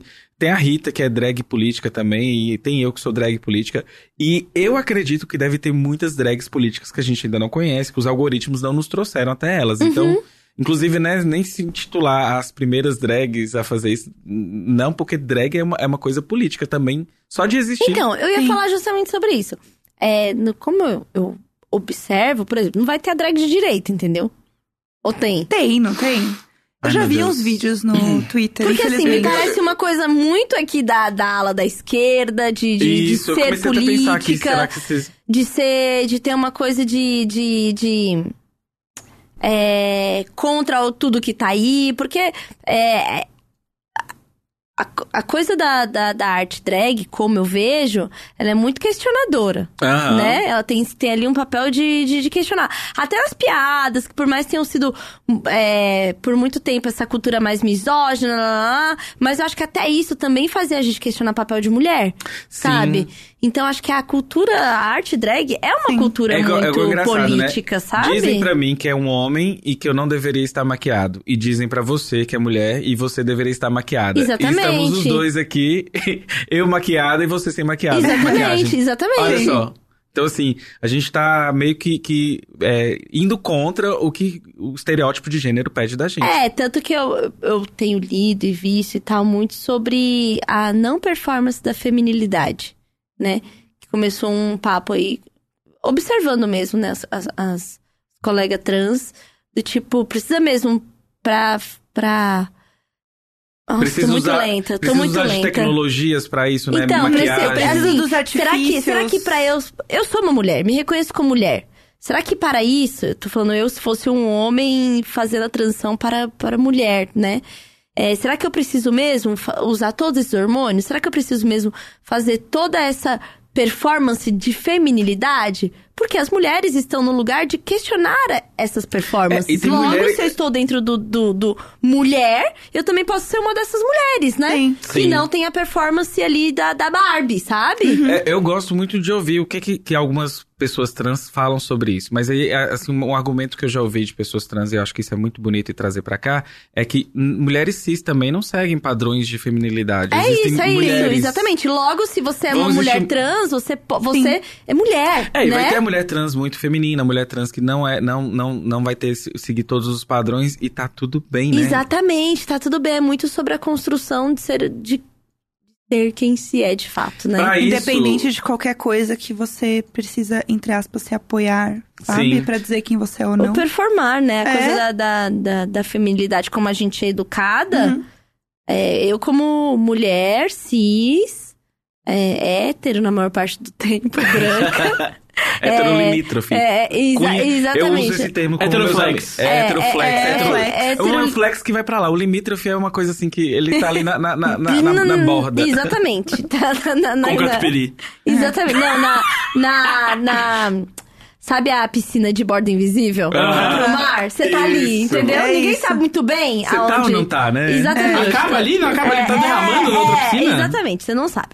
E aí, esqueci o que eu tava falando, porque pensando, é, a da sua intoxicação criação. alimentar, ela tá consumindo Tô o meu na cérebro. piscina com as moças aí. É, então, então, da minha criação de que, tipo, você... Porque a gente é, aprende a ser mulher, né? Aham. Você se torna mulher. Isso é uma grande E verdade. você aprende a ser homem também, entendeu? Porque é isso, né? Não, não. O homem, ele já está construído como forma Não, na mas- sociedade. O- Não, mas assim, os, os, os estereótipos de gênero e os papéis de gênero, a coisa de que você não pode Cria a demonstrar emo- binariedade que você quer dizer, né? Exato, é, Ah, porque, tá. tipo, a, a coisa do o machismo forma também Não a pode chorar, sim, é, é, exatamente. chora. É, exatamente. Sim, só que assim, é, não gostaria de comparar, porque de acordo com Não, mas não Simone comparando. de, de como é que eu... Beauvoir. De Beauvoir, falava sobre isso, sobre a Sim. gente Não se nasce mulher, não se nasce mulher, a gente se torna. Para o homem, ele já vem tanto dentro de um padrão que ele, ele se questiona muito menos do que a gente com as coisas que a gente sofre, entendeu? É Sim, uma sim. explicação, assim, pra, pra ver se Gus entende também. É uma, pro hétero. Não se nasce. é porque basicamente é o seguinte: eu, enquanto gay, é uma identidade. É do Uhum. grupo identitário. Eu nasci no mundo heteronormativo. Isso. E aí eu falei, caralho, não, não tá dando certo isso e aquilo. E aí eu comecei a, a, a não me encontrar. Até eu encontrar, descobrir que eu perceber mesmo que eu, olha, eu sou é gay. Aí tem uma comunidade gay. E a gente começa a ter as amigas gays. E a gente começa a construir uma identidade gay. E isso vai me construindo. E eu vou também abandonando aquela identidade hetero, heterossexual que, que a gente vai até assumindo por é, conveniência, que é mais, Sim. mais fácil pra conviver. Não tem nada a ver com, a questão da, da- do gênero, mas é uma ideia, assim, de como os padrões que já vêm encaixotados pra gente, quem já nasceu assim, É, pronto. porque isso pega em- pronto, isso é. entra em tudo da É. nossa vida, né? Em É. todos os, os âmbitos da nossa vida. Para os É. padrões de beleza, enfim, Sim. que- gênero, Jeito de se sexualidade. portar, jeito de falar, o mundo é basicamente pensamento. rico, branco, heterossexual e masculino. Uhum. Sim. E, e o, o- o mulher nessa sociedade não é uma mulher, ela é uma posse. Ela é um algo de Sim. alguém. Logo, quando você é algo de alguém, você ainda não é uma mulher. Você vai tornar-se uma mulher quando você começa a de fato enxergar que você não é a posse do pai, do tio, dos irmãos. Ah, então tem todo... casamento, É, gente. gente, tem uma construção aí de que por isso que fala que você não se torna-se mulher, né? Você, Hum. você- você aprende, você aprende coisas, enfim. O termo matrimônio vem de patrimônio, né? O caso é isso. Bom, até hoje, mulheres que quiserem Leiam fazer. Engels, a origem da família, É. da propriedade privada e do Estado. É. Até hoje, uma mulher no Brasil, se quiser. Uma mulher que é casada no Brasil, se ela quiser fazer a cirurgia de. de. Laqueadura? laqueadura, ela precisa da autorização do marido. Sim. Nossa. Assim, até hoje, estamos em 2019. Aham. Entendeu? Mas daqui a a gente precisa pouco, pensar sobre isso. Nem vai ter mais Brasil, entendeu? Aí não vai. Não, vai ser existem tranquilo. existem é, homens héteros que, que ouvem o Imagina ou Imagina é uma coisa meio... Tem, tem, Tem, tem, tem, tem, tem. tem, tem. Então, Tem é- até amigos que são. Tem até aqui. amigos que são. É, E que eles aprendem muito. É só, É, então, verdade. aproveitar o gancho aí que a gente tá falando de, de transexualidade e de drag, é, só para as pessoas entenderem que é bom também a gente ouvir as histórias das pessoas trans, o que, que elas estão falando. E tem muito podcast, além do HQ da Vida, que fala sobre história de pessoas trans. E, e eu Uhum. A acho. gente tá devendo aqui, porque o dia que a gente convidou era o dia da parada trans. É, foi Aí assim, foi- a Gente, pior ideia. É. Eu tenho É. contatos de São Paulo, depois a gente pode pensar. pensar Muito que eu- bem. Vamos, a gente, a gente vê também. E ah, tem meu pai de homens héteros que ouvem aqui, ó. Ah, mesmo? Dá um oi pro meu pai. Oi, pai do Gus. Seu pai é jornalista também, né? Uhum. É. Então, e aí tem identidade de gênero e performance de gênero. Então, drag tá bem dentro do campo da performance e identidade de gênero é como a gente reconhece o gênero da gente, né? Masculino, feminino, não binário, agênero, enfim, todas as, as possibilidades possíveis. E assim como o gênero não é, é, sexualidade não é uma caixinha, igual ela falou assim, ah, eu sou hétero, às vezes. É, a gente, ninguém é 100% hétero e ninguém é 100% homossexual. Eu não sou 100% viado. Não atingi esse nível ainda. Poderia. Tem que meditar É, muito. Não consegui ainda. Não achei meu, meu estado share de, de 100%. É porque o interesse é por homem, então realmente. Já não adianta Já nada, não né? Então, a gênero também existe, é, não é uma caixinha. Então, existe uma, uma- umas... Biologia não é uma caixinha. Você já parou pra pensar? Biologia. Porque a intersexualidade é. A, a- a ciência quer colocar que existe é, pepeca e pipiu. E aí as pessoas intersexo estão ali no, no- no- na, na inter- No meio no ali. meio, né? E existem variedades de intersexualidade e a ciência chega lá e, e mutila essas pessoas. Então, o movimento intersexual ele é novo no Brasil, ele tem 3, 4 anos. Uhum. Então, por exemplo, tem, tem pessoas já falando sobre isso, estudando isso, produzindo conteúdo sobre isso, sobre pelo menos dar a essa pessoa as condições para ela poder tomar decisões. E às vezes tem, tem crianças que nascem com micropênis e aí elas são mutiladas. E aí elas são criadas como meninas e, por exemplo, fala com ela, ó, você não vai poder menstruar, por isso a mente, né? E aí a pessoa depois de mais velha descobre que é intersexual. E às vezes ela se identificava com gênero masculino. Nossa, que foi o, ca- o ca- o caso famoso dos, dos gêmeos, né? Que tem um caso bem famoso na, na literatura da psicologia, da psiquiatria. Nasceram gêmeos, tipo, dois meninos, Aham. digamos assim. Um deles era intersexo e fizeram a escolha de gênero por ele. Então ele passou a vida inteira Como menina. como menina, porém se tornou trans na fase adulta Porque para o que ele já era. Antes Sim, de terem Ele já tinha mutilado. nascido assim. E É. no final, se matou. Tem um. Nossa. Porque se tornou, tipo, você descobrir que você, imagina, eu sou, eu tô aqui, fui criada ah, ali eu da- sei quem é esse. É, esse, esse- eu fui- eu, eu conheço pouco desse eu fui, caso, mas. cria- fui criada com uma menina e tal, tal, tal, tal, tal. Na vida adulta eu falo, cara, eu não sou mulher. Eu, eu me sinto como um homem. A sociedade tá me tratando como mulher. ah, E aí você descobre que você nasceu homem. E que você e que foi tirado de você isso pra você Uhum. descobrir posteriormente, Sim. entendeu? A gente tem um que eu- HQ eu- da- dois HQs ótimos sobre isso. Um a gente explica o que é intersexualidade de todos os, os espectros, variações de, de, Uhum. de cromossomos e como que funciona. E aí tem médicos no programa, é um programa bem completinho. E outro a gente tem uma história que é do Amiel Modesto. Tem um, um documentário dele no Futura, tem reportagem no UOL. Só digitar o nome dele. Ele é um homem intersexual, doutorando em biomedicina. Posso estar errado, mas ele estuda a intersexualidade, ele está produzindo material sobre isso. Ele é uma pessoa maravilhosa, de um coração maravilhoso, maravilhoso. E eu conheci ele ao longo desses anos e e fui. Levei ele até pra fazer podcast sobre Star Trek. Olha Pra- só. até mesmo pra não, não chamar as pessoas pra falar somente disso, né? É. Olha, Exato. gente, Ele, ele fala de Star Trek e não, não, não, não precisa somente falar, ficar falando sempre de intersexualidade. Sim. tem o que o caso aqui, que quem quiser pesquisar, é David Heimer, R-E-I-M-E-R. Que, ah, esse caso aqui também é muito famoso, que é, ele nasceu saudavelmente como menino, porém, é, quando foi fazer a circuncisão, o pênis dele foi destruído. Nisso, ele foi criado como uma menina. Nossa. E aí, por causa do- do- da circuncisão, destruiu o pênis, falou, nossa, e agora? Ele não, mais, não vai mais ser menino. Vamos, então. Então acho que ele nem era intersexo, porque. É, mas é que tem esse caso, tem é, um... mas é um tem caso o- de mutilação Tem também. um né? caso que é do tipo do que nasceu com os dois, dois sexos e escolheram um para, Tem um para a pessoa, sabe? que é sobre isso, não é? O XYZ. É? Não sei. Vou- Mas é, e esse é, inclusive, né, tipo, essa, essa leitura é, ignorante, assim, da, do, do que a biologia diz. É muito o que a, a direita transfóbica usa pra dizer, não, mas só existe ou é XX ou é XY. E aí, tipo, você conversa com qualquer Não, pessoa que amigo. estuda isso. Aí Você, vai existir não, e assim, você pode ter dois cromossomos X e aí nascer assim, ou você pode também assim, e aí, tipo, isso só, no final das contas, existem tantos tipos de genitálias e tantos tipos de Nenhuma desenvolvimentos. pepeca é igual, nenhum pênis é igual. e- Exato. E, e varia em tamanhos. E, E- um micropênis é- continua sendo um pênis. E é determinado pelo nascimento, e depois determinado pelo, né, os seus hormônios quando você tá na fase, né, da, da puberdade, enfim. É, tem um filme, achei Eu o já tive que filme. tomar hormônio masculino. Ah, é? É. Eu, por exemplo, tive muita. muita eu já, eu já é, não tive por, por indicação médica, assim, necessária. Mas, por exemplo. Mas porque tá na festa ali. né? Não. É porque, por exemplo, eu, eu, eu não gostava, apesar de fazer drag, eu não gostava muito do meu rosto andrógeno. Hum. Então, por exemplo, teve uma época da minha vida que eu fiz implante de barba, é, implante de queixo. Uhum. é, e Você aí, tinha o rosto mais eh, Isso. considerado afeminado, assim. Isso. E eu não queria ser afeminado, apesar de que eu também quero ser afeminado. Mas enfim. Masculina. É, aqui. masculina. Exato, aquele Twitter.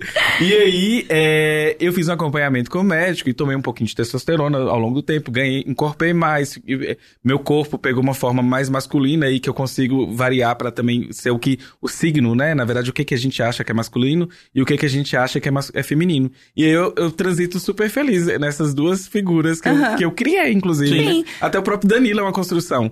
E aí, por exemplo, quando criticam um homem trans que toma hormônio, não criticam o- os. Vamos, vamos pensar, né? Os cisgêneros, os boys de academia que entopem de hormônio, às vezes Sim. sem acompanhamento médico. Total. Nossa, a maioria sem acompanhamento, mas Sem acompanhamento. A grande maioria. Só, só as bombas de cavalo. E aí É, critica, bizarro. critica a pessoa trans. Por que não criticam as pessoas cis que fazem transformações no corpo também? Então, Sim. Pois é. você tem que Body construir o mod. corpo que você quiser. Body se você mod. quiser. Body É, mod. é tudo body mod, gente. O nome do homem grávido, só pra quem ficou curioso, e eu não, não aguento mais as pessoas ficarem perguntando as coisas que eu falei É que pela você abre, metade. abre a pauta e fecha. E tem que fechar, porque É. só, eu, só eu sei o que eu estou vivendo quando eu abro uma coisa. e Só eu sei os parênteses que eu abri. É, exatamente. Todo mundo vê as frases que eu falo, mas não vê os inbox que eu recebo. o Homem Grávido era um documentário do Discovery e o nome dele, do moço, é. Parei, parei a discussão pra falar. Thomas Beatty. Thomas Beatty, de beat, de batida e E. Beatty. Ah, tá, né? De beat. Não, não é de beat. E Eu nunca sei a é diferença entre porque praia. ele, ele fez, passou por toda a transição e a mulher não. A, a esposa dele não podia engravidar. Então ele parou o tratamento hormonal masculino e engravidou.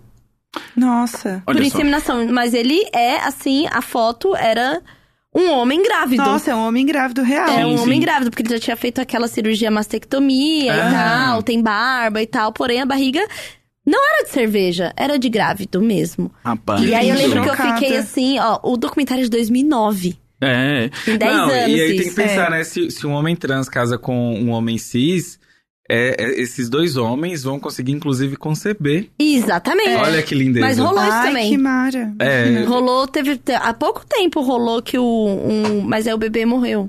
Oh, que Ai. pena. E o cara percebeu que. Parece Ah. que É não é porque as- gases.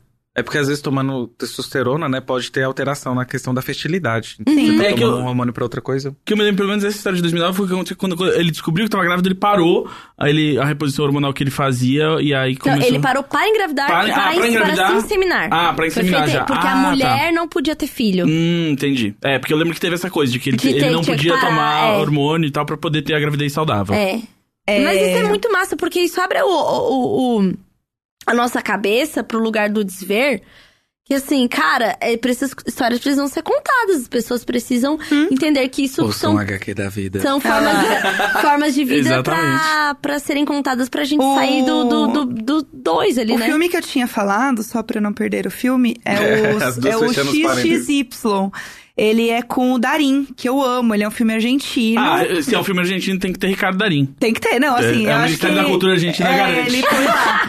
que é maravilhoso. Tudo bem porque ele, é- ele é tudo, então ele pode. É, ele tá super permitido. Ele pode. É muito bom esse filme. Ele é de 2008. Faz muitos anos que eu vi. XY. E a XXY. história... Eu não conheço. É a história de um... um, um- É sobre intersexualidade, né? É, que foi criada é, como um menino, mas ele nasceu com ambos os sexos. Ah, tá, é, tá. genitália ambígua. Genitália ambígua, exato. E aí é toda a descoberta dele como criança, se, se entendendo como criança, qual que é o lugar dele. Então é Uhum. um filme muito bonito, assim. Se eu não me engano, o Darim é o pai desse menino. Algo assim. Faz, como vocês podem ver, é de 2008, então faz um bom tempo que eu vi. Mas é, é muito legal, porque aí ele começa a entrar na adolescência, e daí você começa, ele começa a ver pra, por quem que ele é atraído, Aham. e ele começa a atrair por ambos os sexos. Olha que e- legal, é bi, né? ele é bi, daí entra numa confusão na cabeça dele, porque ele não sabe o, o que ele é, onde ele é, é, enfim. Nossa, mas at- até pouco tempo eu não, não sabia co- como que era se referir ao trans. Sim. É, é se o trans é trans antes ou trans depois, sabe assim? Como Não. Tipo, assim? Não. homem trans. Eu Ah, não sabia tá. se era um homem que passou pela transição. Ah, tá, entendi. Entendeu? Ou a transição o fez homem, Sabe, sabe, como que é assim? mais fácil a gente, é, as pessoas entenderem quem não entende? É só colocar o seu lugar. Se você é cis, as outras pessoas são É. trans. Então você é uma mulher trans e uma mulher cis, então tem uma mulher trans. E pronto. Isso, aí foi assim que eu se entendi. encaixa no, no mundo. Arrasou. E vou fechar um parêntese que agora eu gostei dessa, dessa, dessa moda, porque eu A também que rodada saber- de parênteses. Vamos lá. Agora o meu último parêntese. Mas é basicamente é, só o que eu tava falando de questão de identidade de gênero e performance de gênero. Drag não tem nada a ver, mas tem tudo a ver com, com, com identidade de gênero no sentido de que nem todo mundo que faz drag é trans. E isso as pessoas sabem, mas quando a pessoa fala assim, ah, não tem nada a ver. Sim, historicamente tem tudo a ver. É, Ou assim, seja, era, era um, é, era um passaporte. É, foi um, um processo que aconteceu, igual que eu tava falando das street fairies, da, das stage queens. Então, existe sim, tá? Existe uma cultura de um caldo que, que todo mundo vem dali e isso é importante. Então, assim, querer colocar trans de um lado, até mesmo fica parecendo uma higienização, né? Ah, eu sou gay cisgênero, eu sou drag, e não tem nada a ver com, Aham. com, com, com trans. Até porque o trans é muito marginalizado como travesti de rua, né? A É, uma coisa da- identidade latino-americana, né? As travestis, elas, elas têm todo um processo que a gente tem que entender culturalmente, socialmente, Uhum. financeiramente. E aí, é... O que, que eu ia finalizar aqui no, no parêntese? Mas então, mas- Já tá no colchete gênero. fechando É. aqui. É, agora eu vou fechar com chaves. Ponto e- parágrafo travessão. Identidade de gênero é uma coisa, performance de gênero é uma coisa, e drag, ah, esse, esse que é o, o grande finale. Drag qualquer um pode fazer. Pode ser mulher cis, pode ser uma mulher, mulher trans, pode ser um homem cis hétero, pode ser um homem gay. Agora, assim, a gente só tem que preocupar assim em pensar, né? Existe uma cooptação mercadológica de algo que é da cultura LGBT e vão roubar, higienizar, hipsterizar e deixar tudo aí e quem tá à margem vai continuar mais à margem? Só o questionamento que eu deixei com essas chaves pra vocês. Gente, depois dessa, depois Amei. dessa, temos. Me tramei Obrigado. muito. show. Nossa, foi tudo. Foi uma aula, assim, de verdade. Doutora né? mesmo! Doutora mesmo. Doutora. Doutora. Masculina e Masculina, doutora. E onde as pessoas podem te seguir? Qual é o seu arroba? Então, minha arroba é Dimitra Vulcana em todas as redes e tem a arroba do HQ da vida que deve mudar, né? Segue a Dimitra, segue a vez que se mudar, vai ser a mesma Me- conta. me segue. A de gente novo. avisa onde também. é, onde É. eu for, te eu levo vocês. Exato, segue, segue Dimitra. E Dimitra não é daqui de São Paulo. Não, Dimitra é é... lá do interior, Do interior de, Minas. Minas Gerais. Qual que é a cidade? É Montes Claros. Eu. Ah, não- vai ter gente que ouve Montes. Claros. eu Alô, não te- Montes Claros. Tem, tem sim. Ô, Tem, né? galera de Montes Claros! Tem um radialista que desse jeito. é, radialista fala assim, é pior que youtuber. Mas, Eles nasceram daí. É, ia falar isso. Exatamente.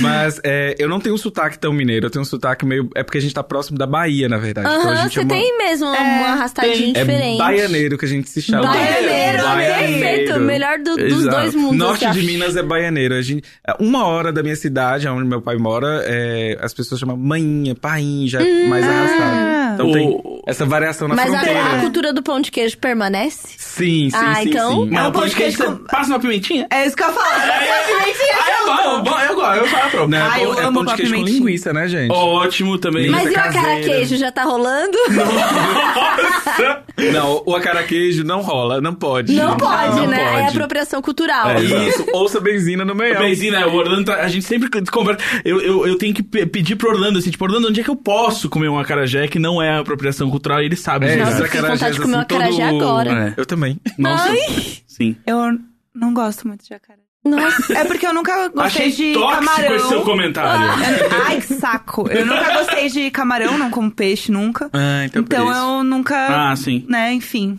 É. gostei. Porque eu não... É muito próximo do camarão ali, eu acho. Eu tava lembrando, vocês falaram siga Dimitra, e aí eu, eu, pra- eu, eh, lembro sempre que a gente conversa do, do dia que a gente tava almoçando, você tava aqui em São Paulo, aí você fala assim, ah, hoje vai rolar o futebol das gays, vamos lá. E aí eu pensando, mas eu odeio futebol, por que, que eu iria lá? e aí até que eu entendi, o futebol das gays era ir no bar assistir RuPaul, tal qual héteros vão no bar assistir futebol. Aí eu fui, Entendi. exato, aí eu fui lá torcer. Beber. Sim. É, a- Inclusive, aqui em São Paulo tem, né? O É, então, foi lá, Ah, a gente Castro. foi... Castro Burger? Na Castro No Burger. Castro Burger rola, a gente foi no Metropol, né? No Metropol. Exato, são dois lugares aí Tem que um, fazem. um coletivo aqui que chama Heteronormativa. Ah, arroba eu heteronormativa. conheço. E aí ele- eles mudaram de bar, não sei. Inclusive eu sofri. é, Sim, aquele dia logo que a gente chegou na galeria lá do seguranças foram, foram encher meu saco, encher minha paciência, porque eu Tava estava. montada? Eu estava montada, lógico. Claro, foi ver Uhum. Ah, drags, sim, RuPaul. E eu tava com um, um body, mas não era um body, era uma blusa, mas uma calcinha, mas parecia body. A- a- O efeito era o que mandava.